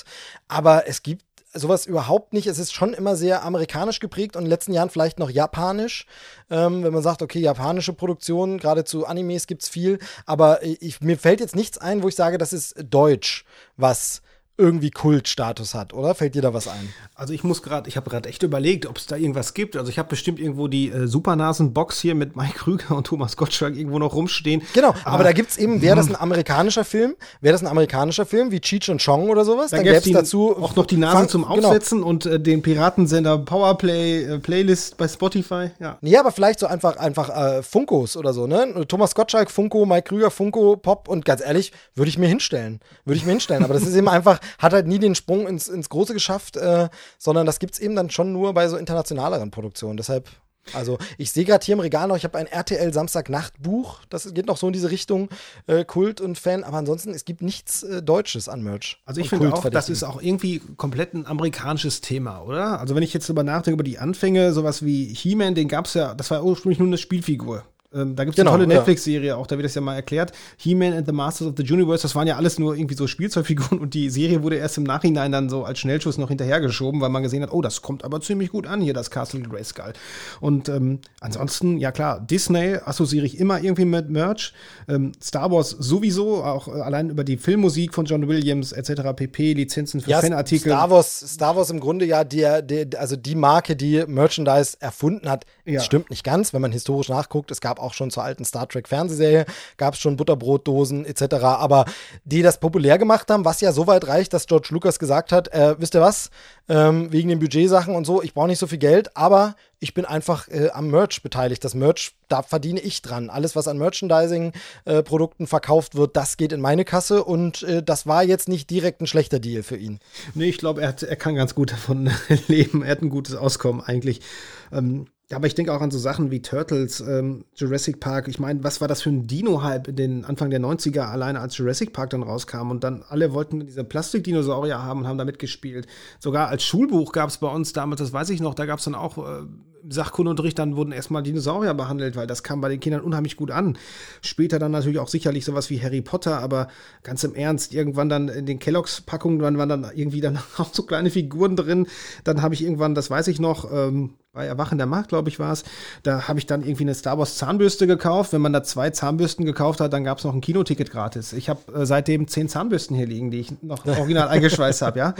Ähm, ist schon irgendwie spannend, äh, wie rüber äh, man einfach ja auch seine Fanbase so ein bisschen auch darüber dann bindet und halt über den über die Kino äh, und, und Heimkino-Einnahmen hinaus einfach unheimlich viel nochmal äh, an Umsatz generieren kann. Wenn man mal so guckt, so ein Baby Yoda, ich will nicht wissen, äh, wie viele Stück davon verkauft worden sind. Ich meine, du hast ein Baby Yoda, ich habe einen irgendwann. Also mindestens zwei Stück haben sie schon verkauft. Mindestens das, zwei Stück. Nein, äh, das Interessante, das Interessante dabei finde ich dann aber manchmal, gerade also Baby Yoda ist da, oder The Child, wie es ja heißt, ist dabei ein faszinierendes Beispiel, dass äh, es manchmal auch gar nicht so ausgeschöpft wird, wie immer gern getan wird. Also es wird immer so getan, als würden bestimmte Sachen, ähm, also äh, richtig schlimm, Baby Yoda ist jetzt zum Beispiel, da kam dann irgendwann auch Merch, aber es gab es noch nicht gar nicht von Anfang an. Aber richtig krass zum Beispiel äh, Porks und andere Tiere aus den letzten Star Wars-Filmen, da gab es ganz oft dann sogar Fan-Aufschrei im kleineren Sinne, wo Leute gesagt haben, ich finde kein Produkt davon. Warum gibt es denn das nicht als Produkt irgendwo, wo, also wo äh, Disney gar nicht so viel ähm, ähm, verkauft hat? Also zum Beispiel versuch mal äh, die niedlichen Eisfüchse, die es da gibt in äh, Last Jedi, ähm, die irgendwo zu bekommen. Die gibt es gar nicht wirklich als Figur. Da gibt es, glaube ich, einen Hersteller, der ein Produkt herstellt, aber dass du jetzt sagen würdest, okay, da gibt es massenhaft Plüsch und massenhaft Sachen davon, wo dann ja immer ganz gern auch nachgesagt wird, Disney ist so eine Merch-Maschine und da ist das, da sind bestimmte Figuren nur drin, um Merchandising äh, zu betreiben. Und dann gibt es aber gar nichts dazu, wo ich sage, okay, wenn das wirklich nur der Abverkauf sein soll, der dahinter steht, dann machen sie es aber schlecht. Dann stellen sie sich aber doof an bei dem Abverkauf, weil es gar nicht die ausreichenden Produkte dafür gibt und so. Ähm, und wie gesagt, das war am Anfang mit The Child tatsächlich auch so. Jetzt mittlerweile gibt es da einiges an Produkten, da gibt es wirklich eine ganze Menge. Ähm, aber da habe ich auch das Gefühl, da war erst die Nachfrage da und dann kamen die Produkte und nicht, äh, wir drängen die Produkte in den Markt und dann schauen wir mal, wir reden den Leuten schon ein, dass das cool ist, sondern da wollten die Leute das zuerst haben. Ich will ja seit 20 Jahren einen überlebensgroßen Jaja Binks hier für mein Wohnzimmer haben, so als gut, einfach so gut. als Tabletthalter oder sowas.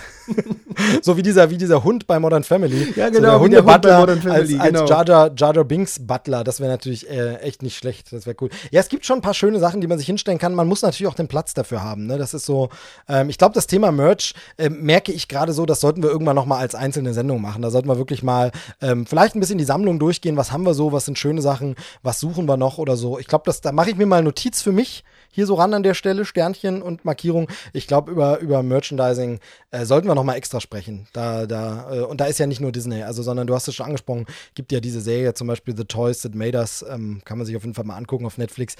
Muss ich ja immer wieder sagen, habe ich, glaube ich, im Podcast auch gesagt, finde ich nicht so gut, die Serie in ihrer Machart. Also ähm, genauso auch The Movies That Made Us.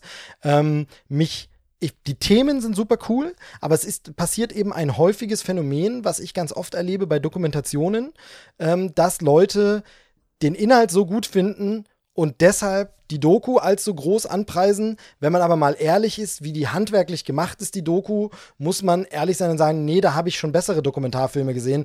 Die hatten dann nur teilweise vielleicht ein weniger cooles Thema oder ein weniger spannendes Thema. Das passiert mir sehr oft, das passiert auch der Academy oft, dass zum Beispiel eben über die armen Kriegskinder diese Dokumentation den Oscar gewinnt, weil sie wichtig ist. Das finde ich, will ich jetzt auch gar nicht, gar nicht äh, niedermachen, sondern man sagt, es ist wichtig, da das Augenmerk drauf zu lenken. Ähm, diese Doku sollte man gucken, um dieses Problem sieht.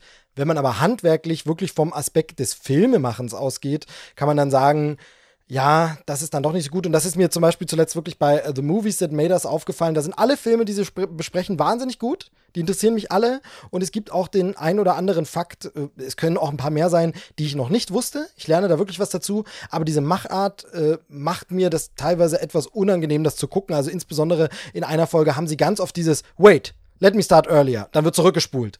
Aber nein, das war doch noch nicht der Punkt des Ganzen. Wir spulen nochmal zurück und so. Wo ich so sehe, Leute, ihr unterbrecht immer wieder euren Erzählfluss, weil es dann gimmicky und cool ist und ihr nett sein wollt, aber erzählt euer, euer Subjekt ist spannend genug. Erzählt einfach, ihr braucht nicht lustige Einspieler und witzige Unterbrechungen und so. Also, wo ich immer so sage, schade, ihr schadet euch da mehr insgesamt bleibt es interessant und es gibt nun mal keine besseren Dokus darüber, über The Toys That Made Us und The Movies That Made Us, deshalb kann man die schon angucken, aber äh, man muss da, finde ich, auch die nicht überhypen, wie das manche tun, die dann wirklich sagen, oh mein Gott, das ist, nur weil mir das Thema gefällt, ist nicht automatisch ähm, der Film dazu gut äh, oder die Doku in dem Fall.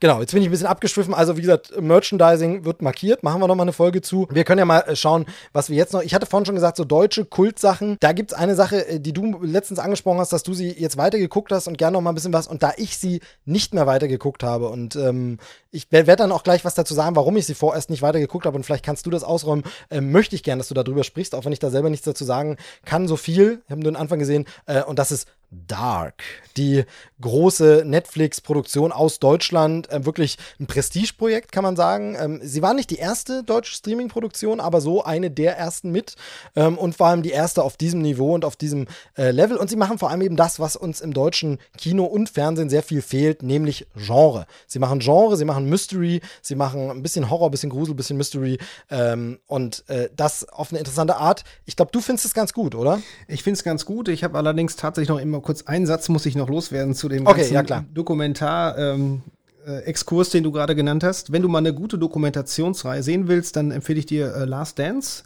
über ähm, die Chicago Bulls in den 90ern. Läuft jetzt relativ frisch auch auf Netflix. Und ähm, ich bin überhaupt kein Basketball-Fan. Mich hat das irgendwie nie so wirklich interessiert. Ich hatte als Kind zwar für ein N64 da irgendwie äh, so ein NBA-Spiel, aber ich muss sagen, das ist wirklich gut gemacht. Fand ich persönlich. Also da vielleicht mal der Hinweis, ähm, Das ist dann, das ist dann wieder die typische Ironie. Es ist genau meine Zeit. Es ist die, also die Zeit, in der ich äh, NBA Basketball live mitverfolgt habe. Also live, soweit es ging. Wenn es dann die, die Finals in der Übertragung gab, hat man sich die Nächte um die Ohren geschlagen. Es ist das Team, um das es geht, das ich verfolgt habe, von denen ich Fan war. Es war natürlich offensichtlich, als äh, junger Teenager aus dem Osten wird man natürlich Bulls-Fan. Und äh, es ist genau das Team in der Ära, also Bulls, Pippen, äh, Kukoc, Rodman. Ähm, und mich interessiert es total. Und ich habe die Doku noch nicht geguckt. Du, der du nicht der NBA-Freak bist, äh, der hat's schon geguckt. ich war Das begeistert, Steve. Ja, also, das ich war muss es auf jeden Fall noch gucken. Ähm, werde ich schauen. The Last Dance auf Netflix äh, steht, steht auf meiner Watchlist. Genau. Ich meine, man wusste Genau. ja, dass die relativ viele Meisterschaften dann gewonnen haben, aber ich habe trotzdem so jedes, äh, da wurde dann so, so eine kurze Retro-Perspektive einfach gezeigt und ich habe bei jedem Spiel irgendwie so mitgefiebert, gesagt, so jetzt Michael Jordan, so, mach noch den Dreier da eben rein und ah, es war wieder knapp, nächstes Jahr holen wir wieder dann den Pott und so weiter. Super gut gemacht, äh, auch mit den Interviews richtig schön und äh, Michael Jordan ist sicherlich äh, auch ein gutes Merchandising-Produkt gewesen in den 90ern. Ähm, bestes Beispiel. Oh, das funktioniert, glaube ich, immer noch. Das so, funktioniert glaub, immer noch. Die, die, ich glaube, die Air Jordan-Geschichte, äh, das verkauft sich ja, immer noch sehr gut. Genau, das schließt da den Kreis an der Stelle auch nochmal ganz gut. Und äh, einen anderen Kreis, äh, den man jetzt schließen kann, das ist die Serie Dark, die jetzt abgeschlossen ist mit der dritten Staffel. Und ähm, da muss ich sagen. Zyklus, oder? Man sagt doch, bei Dark spricht man doch ja, vom Zyklus. Natürlich. Wir sprechen ja nicht schnöde von Staffeln oder Seasons oder sowas. Das ist der dritte Zyklus. Der dritte Zyklus ist abgeschlossen. Ja, genau. super geil, genau. gut gemacht für eine deutsche Serie. Das, das sagt man ja immer so, ne? Für eine deutsche oh, Serie blöd, ist ja. das gut gemacht. Ja, total ja. blöd, wenn man das immer, also das ist immer so, ne? Man, man meint es eigentlich gut, aber man muss irgendwie diesen Nachklapp für eine deutsche Serie. Es ist eigentlich so, so, so, so eine Beleidigung hintenrum, ne? Für eine deutsche Serie schon echt gut. Ja, für eine deutsche Serie ist das wirklich gut gemacht. Und äh, ich glaube, 2017 ging es ja los mit Zyklus Nummer 1, wie auch immer. Spannende Serie. Ähm, ich weiß jetzt nicht, ob man, ich glaube, man kann über die Serie gar nicht so viel äh, sprechen, ohne da wirklich auch Spoiler zu geben. Auf der anderen Seite, egal welchen Spoiler man gibt, die Serie, die ist so dermaßen kompliziert, das ist, äh, habe ich jetzt gesehen, auf YouTube gibt es so ganze Erklärvideos dazu, wo dann einzelne Stammbäume erklärt werden. Und das ist auch wichtig, weil ähm, es hat viel mit, mit Familiengeschichte da irgendwo zu tun, mit Zeitreisen und vielen Dingen, äh, ähm, die super spannend irgendwo auch sind, die interessant dargestellt werden. Und ich weiß nicht, wie die das Drehbuch da geschrieben haben. Also die müssen sich doch wahrscheinlich irgendwo eingeschlossen haben in irgendeiner Höhle und haben dann äh, wahrscheinlich stundenlang äh, irgend oder Wochen, Monate lang da irgendwelche Stammbäume aufgezeichnet und gesagt, das hängt dann so und so zusammen. Super spannend. Also es geht äh, primär halt wirklich um eine Zeitreise. Es, wir verfolgen da jetzt über den, diesen ganzen Zyklus in diesen drei äh, Staffeln verfolgen wir quasi ähm, die Familiengeschichte gerade von zwei Hauptprotagonisten wo vieles dran abhängt, aber da werden so viele Lücken dann auch geschlossen ähm, in, in, dem, in dem Finale dann einfach, wo man dann glaube ich, dann auch erst so den Moment der Erkenntnis hatte, ach, so hängt das alles zusammen und hier und da. Und ich persönlich fand, es war ein sehr versöhnlicher Abschluss. Ich werde jetzt keinerlei inhaltliche Spoiler da geben, aber ich fand so, dieser Zyklus ist wirklich rund geworden an der Stelle und ähm, das ist eine Serie, wo man auch sagen kann, auch für eine deutsche Serie, das haben wir echt gut hingekriegt hier. Ähm, und ähm, ähm für, genau, wenn man guckt, so weltweit wird das völlig gehypt, diese ganze Serie. Nur in Deutschland ist man so eher so zurückhaltend, wie man das so kennt. Wir sind ja mehr so die Stranger Things Leute dann. Also, was für eine geile, die beste Serie. Und man hat immer ganz viele Adjektive und Superlative, die man da nutzt, um solche Serien zu beschreiben. Und ähm, wenn man da, glaube ich, auch ein zweites Mal nochmal guckt und dann vielleicht die Zusammenhänge noch ein bisschen besser versteht, wird diese Serie, glaube ich, nochmal ein bisschen besser. Vielleicht lässt man sie aber noch ein bisschen reifen, so, ne? Ist ja meistens. Ich möchte, möchte, möchte kritisch äh, dazwischen fragen. Ich bin jetzt mal quasi der Böse. Ähm, äh, nochmal als Good Cop, genau, genau nochmal als als Vorbemerkung. Ich habe Dark Staffel 1 geschaut, ähm, mehr noch nicht. Hat sich nicht ergeben, war irgendwie gar nicht so der Antrieb da. Ich fand Staffel 1 nicht schlecht. Also ich fand das schon gut, eben für eine deutsche Serie gar nicht schlecht. Nein, auch so fand ich das gut. Ähm, ich mag auch, ich mag Zeitreisethematiken. Ähm, ich finde, das kann man spoilen, dass das da eine Rolle spielt. Ich finde, das ist wirklich sehr, sehr schnell erkennbar äh, in Dark, wenn man, wenn man ein bisschen das Genre kennt. Ähm, warum es hier nicht so gehypt ist, ist wahrscheinlich das Genre-Ding. Aber weißt du, was ein so ein Grund ist, warum ich es nicht geguckt habe? Und, und da, ähm, ich, ich, also ich gehe jetzt äh, zurück zu diesem ich frage ja hier nur, ja. Ich, ich stelle ja nur Fragen. Ich äh, will das nicht bewerten, sondern die Bewertung überlasse ich dann dir. Mein Eindruck, meine Vermutung oder meine Befürchtung, wie auch immer man es nennen will, ist, dass Dark eine Serie ist, die eben sehr um dieses Gimmick konzipiert ist. Also man saß zusammen und hat sich überlegt, lass uns eine möglichst komplizierte Geschichte erzählen, die am Ende Sinn ergibt, die wirklich sinnvoll in sich stimmig ist, eine Zeitreisegeschichte, wo wir sagen, okay, das passt, aber man muss dann schon genau aufpassen, um sie zu verfolgen und so. Und dass das cool ist, dass das so ein bisschen so, so, so nerdy ist, als wenn man ein Sudoku plötzlich auflöst und merkt, oh, ah, und dann ergibt es also wirklich ein cooles Puzzle. Aber mein Eindruck bisher, und das kannst du jetzt gleich mal sagen, ob das für dich so ist oder nicht, und wenn ja, wieso? Mein Eindruck ist, dass das eben auch alles ist. Also, dass du diese Serie guckst wie ein Sudoku-Puzzle, das du löst aber eben nicht auf emotionaler Ebene. Und das ist eben der große Unterschied zu, und da wird es dann vielleicht deutlich, was meine ich, zu Stranger Things. Wenn du mit der Mystik und der gesamten Thematik von Stranger Things nichts anfangen kannst, dann bleiben für dich immer noch diese Jugendlichen in ihrer Coming-of-Age-Geschichte, bei der ich einfach etwas erlebe über das Zeitgefühl der 80er Jahre in den USA, in der Welt allgemein, über das Älterwerden, über Freundschaft etc. Und das ist bei allen Mystery, Fantasy und auch guten Horrorsachen ja so, dass unter dieser Ebene Faculty haben wir vorhin schon angesprochen, aber nehmen wir zum Beispiel ein klassisches Beispiel E.T. oder so. Ja klar geht es da darum, ein Junge lernt einen Außerirdischen kennen und hilft ihm zurück nach Hause zu kommen. Aber da geht es um ein Scheidungskind, da geht es um äh, Trennung äh, vom Vater, da geht es um Akzeptanz innerhalb der Familie, da geht es um Verlustängste, da geht es um ganz, ganz andere Themen. Und die habe ich Vielleicht bin ich auch zu dumm dafür. Ähm, und das meine ich gar nicht so schnippisch, sondern vielleicht muss man das auf einer anderen Ebene irgendwo erfassen. Die habe ich bei Dark nicht so rausgelesen. Ich habe bei Dark nicht so das Gefühl, ja, ja, klar ist das vordergründig eine Apokalypse, Endzeit, äh, Zeitreisegeschichte. Aber drunter geht es um Coming of Age in der deutschen Provinz. Das habe ich da nicht so rausgelesen. Ich fand dafür die deutsche Provinz auch nicht authentisch genug. Also, das fühlt sich halt nie an wie in Deutschland. Ähm, und das ist halt so ein Ding, also mir fehlt Gibt es diese, für dich, einfach ganz offen gefragt, wie gesagt, ich frage nur, gibt es für dich so eine emotionale ähm, zweite Ebene, wo man sagt, okay, das, das, das, das gimmicky Nerd-Zeug ist cool, aber da gibt es auch äh, wirklich persönliche Geschichten von Charakteren, mit denen ich mich identifizieren, mit denen ich mitleide, mit denen ich weine, mit denen ich was lerne oder rausnehme? Oder ist das für dich ein Mathe, ein geiles Mathe-Rätsel? Äh, das ist ganz spannend. Äh, einige Sachen, die du angesprochen hast, finde ich gerade sehr faszinierend. Ähm, ich fand das auch so. Ähm, das, was da jetzt so dem internationalen Publikum so als die deutsche Kleinstadt da verkauft werden soll, schwierig. Ich meine, Hamm Üntrop, da ist jetzt, äh, das ist nicht so weit weg von mir, da ist zum Beispiel auch ein Kraftwerk gebaut worden in den 80ern, ist nie in Betrieb gegangen, aber trotzdem, man sieht das auch von, von mir aus noch ganz gut aus 30 Kilometer Entfernung. Und ich würde jetzt sagen, ich würde mich da, oder meine Provinz würde ich darin nicht wiedererkennen, in, in Winnenden. Ist ja auch eine fiktive Kleinstadt, klar. Äh, viele Sachen äh, sind da, wirken da ex, äh, etwas konstruiert, das mag sein. Ähm, emotionale Ebene, ich weiß gar nicht. Also ähm, mit dem einen oder anderen Charakter kann man sicherlich mitfühlen.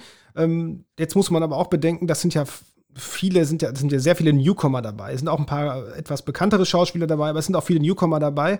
Ähm, ich persönlich ähm, konnte mich jetzt, sage ich jetzt ganz ehrlich, ich konnte mich mit keinem der Charaktere da irgendwie jetzt äh, irgendwie identifizieren.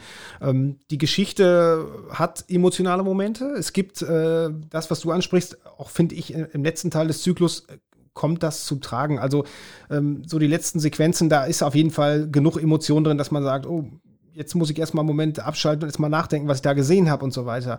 Ähm, aber du hast recht, so die, die Meta-Ebene vielleicht, obwohl man viele Zeit und, und, und solche Ebenen hat, äh, diese Meta-Ebene, äh, diese emotionale Meta-Ebene, die kommt vielleicht ein bisschen zu kurz, weil man da vielleicht auch eher dann so auf optische Schauwerte irgendwo auch setzt und das macht der Film halt sehr, sehr gut. Die Musik äh, genau. trägt das Ganze sehr, die Stimmung und so. Die Stimmung, diese bedrohliche Stimmung, die ist jederzeit präsent, die ist fast schon, ja, sie ist omnipräsent, also sie ist immer so äh, bei jeder Minute irgendwo dabei. Du merkst auch gar nicht so, dass du jetzt schon bei Folge 7 oder 8 bist, weil äh, das ist das Ganze ist so kurzweilig und du weißt halt, weil es dann so ein originärer Stoff ist einfach, was völlig Neues auch für uns hier.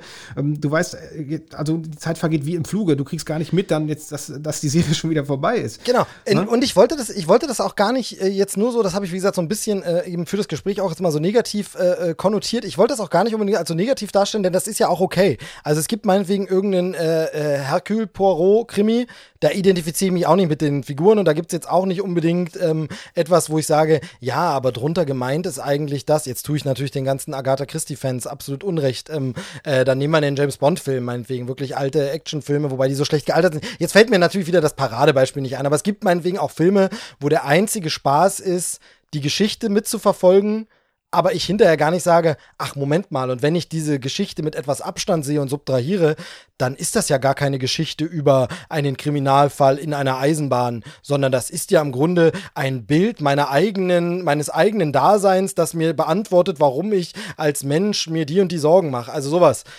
Und das habe ich, wie gesagt, in der ersten Staffel von Dark nicht gefühlt. Also, wie gesagt, das war so, da war nicht so, wo ich sage, ja, Moment mal, aber wenn du nimm da meinen ganzen Zeitreisequatsch weg und so, das ist wie die deutschen Buddenbrooks. Nee, Buddenbrooks sind ja deutsch. das ist aber wie so, eine, wie so ein deutscher Familienroman.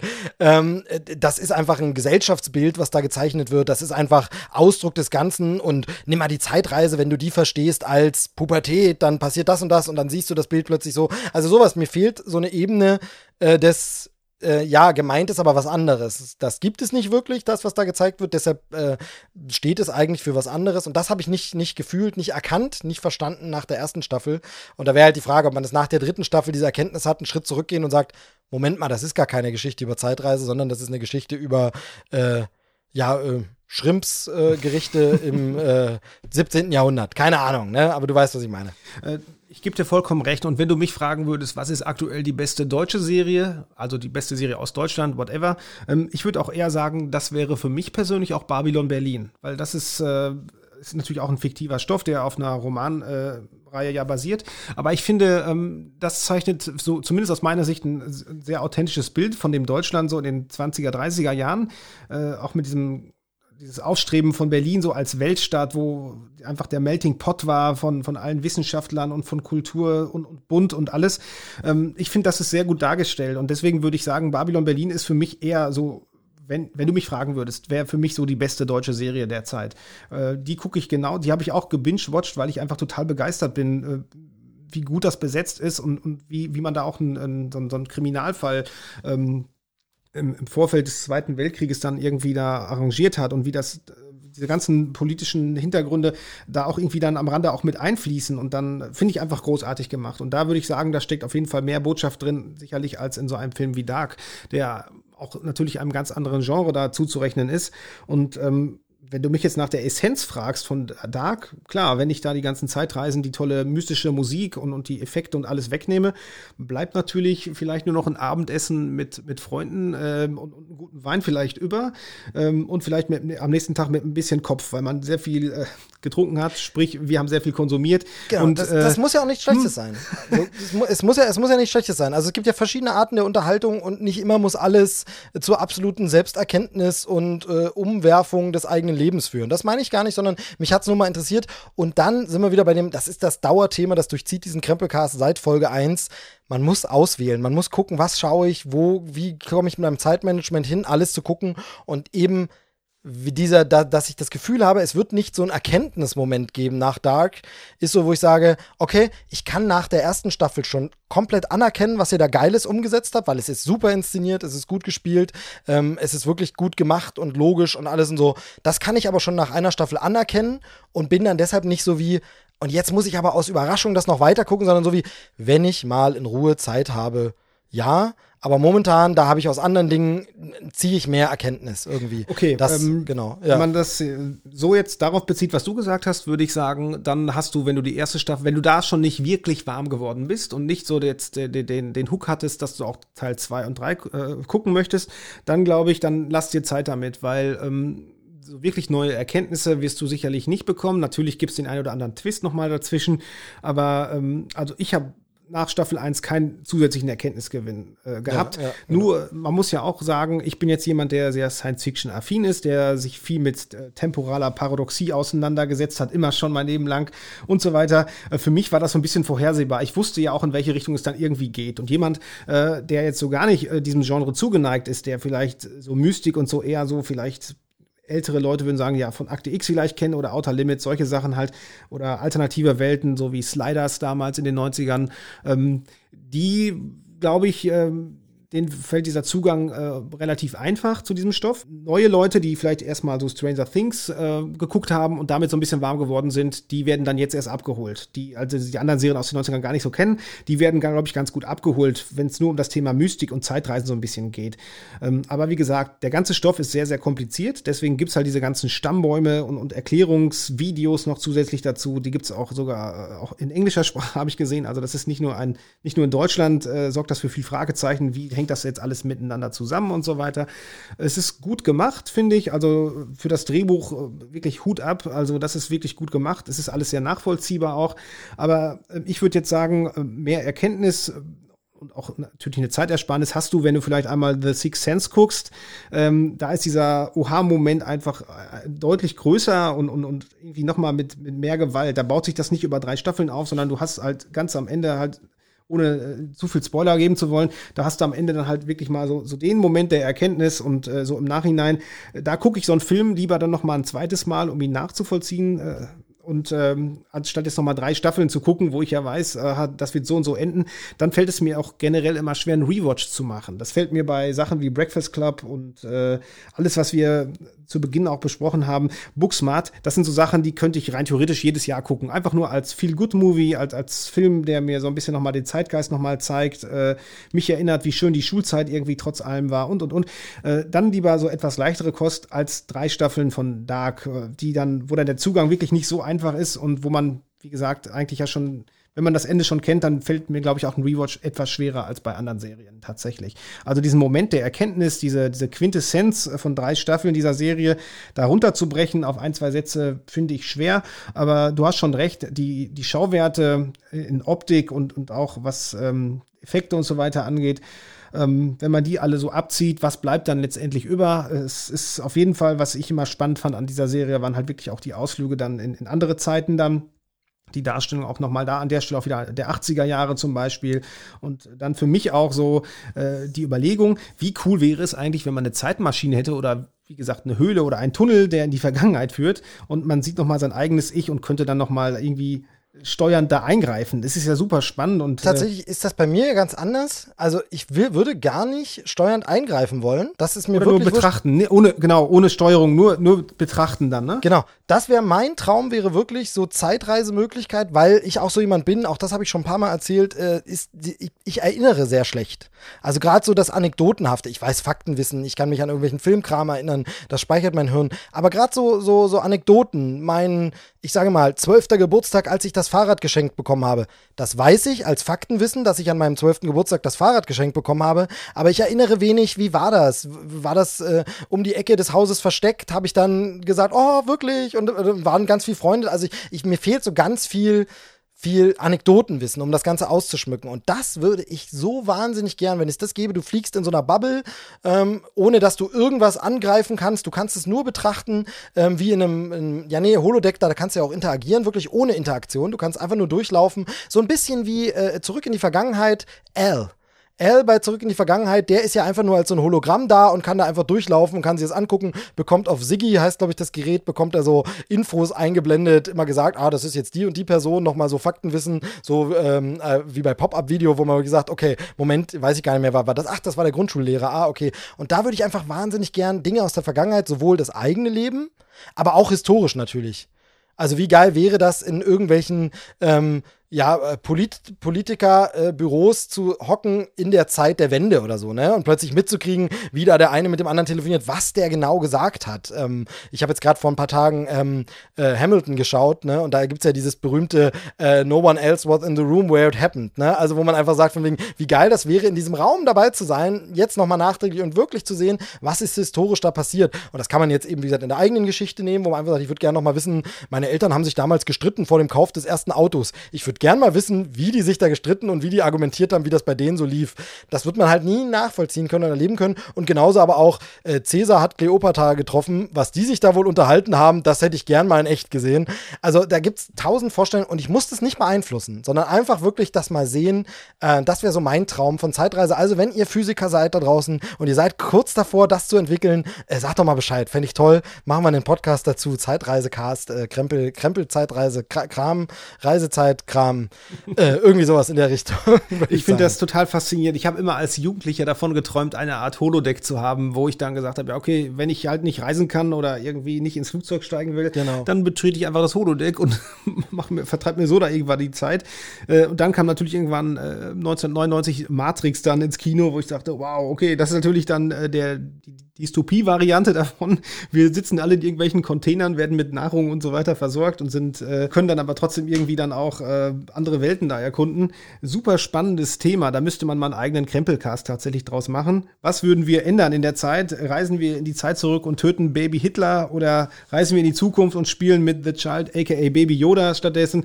Ähm, super spannende Thematik, definitiv. Und ähm, genau, genau. ich glaube, deswegen finde ich auch so Zeitreisefilme immer ganz spannend, äh, weil man Wobei ich diese Alternative, die du jetzt vorschlägst, noch unlängst besser finde, dass man halt nur als Be äh, Betrachter in so einer Bubble sitzt und sich das alles anguckt, man quasi ein unsichtbarer Beobachter ist. Genau, äh, genau. Und du kannst dann aber auch nichts kaputt machen, das ist ja auch gut. Nicht aus Versehen hier Schmetterlingseffekt, oh, jetzt bin ich aus Versehen auf den Schmetterling äh, hier getreten genau. und äh, jetzt äh, greifen dann nächste Woche die Außerirdischen an, weil das irgendwie ein Botschafter von denen war oder so. genau, genau. genau, du hast jetzt äh, viele, viele Stichworte gegeben, ähm, die mich das Ende dieser Sendung einleiten lassen. Für heute soll es das dann schon so fast gewesen sein zum einen nur in einer Bubble als Beobachter beziehungsweise in dem Fall Zuhörer sind die Hörer. Ähm, deshalb an der Stelle lasst uns doch mal wissen, äh, ob euch dieser kleine bunte Talk äh, in alle möglichen Richtungen äh, der Popkultur gefallen hat, äh, worauf wir vielleicht noch genauer eingehen müssen, wo wir uns komplett geirrt haben und total äh, falsch liegen. Lasst es mich wissen, gern auf Twitter, da ist es at moviesteveb, gleicher Name gibt es auch auf Instagram mich zu finden, auf Facebook ist der Krempelcast, auf Twitter ist der Krempelcast. Benedikt, wo findet man dich? Im Prinzip überall unter mein Wadersloh, das ist quasi mein beruflicher Account, aber ich bin privat ähm, tatsächlich bei Instagram und so weiter nicht so aktiv. Deswegen, wer möchte, kann mich auf jeden Fall darüber auch dann erreichen. Du wirst das sicherlich auch noch mal verlinken dann und dann finden die Leute mich auf jeden Fall. Genau, und da könnt ihr immer, das äh, machen schon, schon einige Hörer immer äh, regelmäßig, äh, ruhig mal eine Rückmeldung geben und wenn es nur ein kurzes, die Folge fand ich gut, schöne Themen oder äh, red doch mal wieder über das, ist, äh, man freut sich, wenn man gehört wird, man freut sich, wenn äh, darauf hingewiesen wird, wenn es da Rezensionen gibt, auch auf iTunes wieder neue, das ist ja immer wichtig, um dann anderen angezeigt zu werden, habe ich auch schon tausendmal erzählt, ist immer so der Part, den kein Podcaster gern macht. Naja, wobei, es gibt ein paar, die machen das schon sehr gern, die Self-Promo, ein paar Leute mögen das und können das, ich bin da nicht so derjenige, der da drin so bewandert und so gut ist. Aber ich versuche es eben trotzdem darauf hinzuweisen, muss man ja immer mal sagen. Jeder Podcast ist für irgendwen der erste Podcast. Deshalb der Hinweis, wenn ihr Podcaster unterstützen wollt, gebt ihnen Bewertungen, äh, lasst sie auf Twitter oder irgendwo kurz wissen, dass ihr sie hört und dass es euch gefallen hat. Genau. Und ansonsten, ja, Krempelcast äh, ist weitschweifig. Wir haben schon mal, wir könnten, glaube ich, noch über viele andere Dinge äh, reden, aber ich würde sagen, wir machen jetzt mal für heute hier irgendwie den Sack zu, wie man so schön sagt. Ähm, ich denke, das war ein äh, netter erster Besuch, Benedikt. Würdest du denn vielleicht eventuell in Erwägung ziehen, einst wiederzukommen? Äh, Steve, ich war, ich bin gerade zurück aus der Zukunft und ich habe gesehen, dass wir noch 25 weitere Folgen okay. aufnehmen und äh, Oh Gott, was passiert nach der 25. Jetzt bin ich gespannt. Oh nein. Oh Gott. Oh, es wird auf jeden oh, Fall oh. sehr, sehr spannend und ähm, mein DeLorean hat jetzt auch einen E-Antrieb sogar eingebaut und fährt oh, nicht nur mit gut. Bananenschalen. Das heißt, äh, ich habe unterwegs immer noch genug Verpflegung, äh, gesunde Verpflegung dabei und immer noch äh, ich habe ein gutes Gefühl, dass ich äh, vielleicht noch mal vorbeikommen muss, um mit dir über weitere spannende Filme und Serien zu sprechen und über allen möglichen anderen Krempel, den wir äh, in unserem Alltag so aufschnappen. Das kriegen wir sicherlich ganz gut hin. sehr gut. Ich würde mich freuen, weil mir hat es äh, großen Spaß gemacht. Sehr, sehr schön. Ähm, was vielleicht für die Hörer manchmal ein bisschen langweilig ist, ist, dass wir sehr auf einer Wellenlänge sind ähm, und uns damit gar nicht so sehr widersprechen. Also das nächste Mal suchen wir uns mal irgendwas raus, wo wir uns dann drüber streiten, wo ich sage, den Film finde ich super und du findest ihn doof oder umgekehrt. Das war diesmal nicht der Fall. Ich hoffe, ihr habt als Hörer ein paar Empfehlungen rausgenommen. Schaut Booksmart, schaut Dark, wenn das was für euch ist. Äh, schaut noch mal wieder, falls noch nicht getan, dann zum ersten Mal, aber schaut noch mal wieder den Breakfast Club, ähm, schaut Amazing Stories und äh, hört Krempelcast und geht auf meinwadersloh.de. Vielen Dank fürs Zuhören, Benedikt. Ich danke dir für die, deine Zeit und wie immer hat der Gast die letzten Worte. Liebe Hörer, ich verabschiede mich bis zur nächsten Ausgabe. Tschüss, sagt der Movie Steve. So, ich muss eben hier noch mal schnell hier rein. So, fünf Sterne für den Krempelcast. Äh, ja, ähm, Bewertung abschicken. Hat mir auch sehr viel Spaß gemacht, Steve. Vielen Dank für die Einladung. Und äh, bisher sind wir ja immer, wir tauschen uns ja privat häufig mal über Filme und Serien aus. Und es hat wirklich mal sehr, sehr viel Spaß gemacht, jetzt das mal 90 Minuten am Stück zu machen. Und äh, äh, gerne wieder. Top-Podcaster, gerne wieder. Ciao.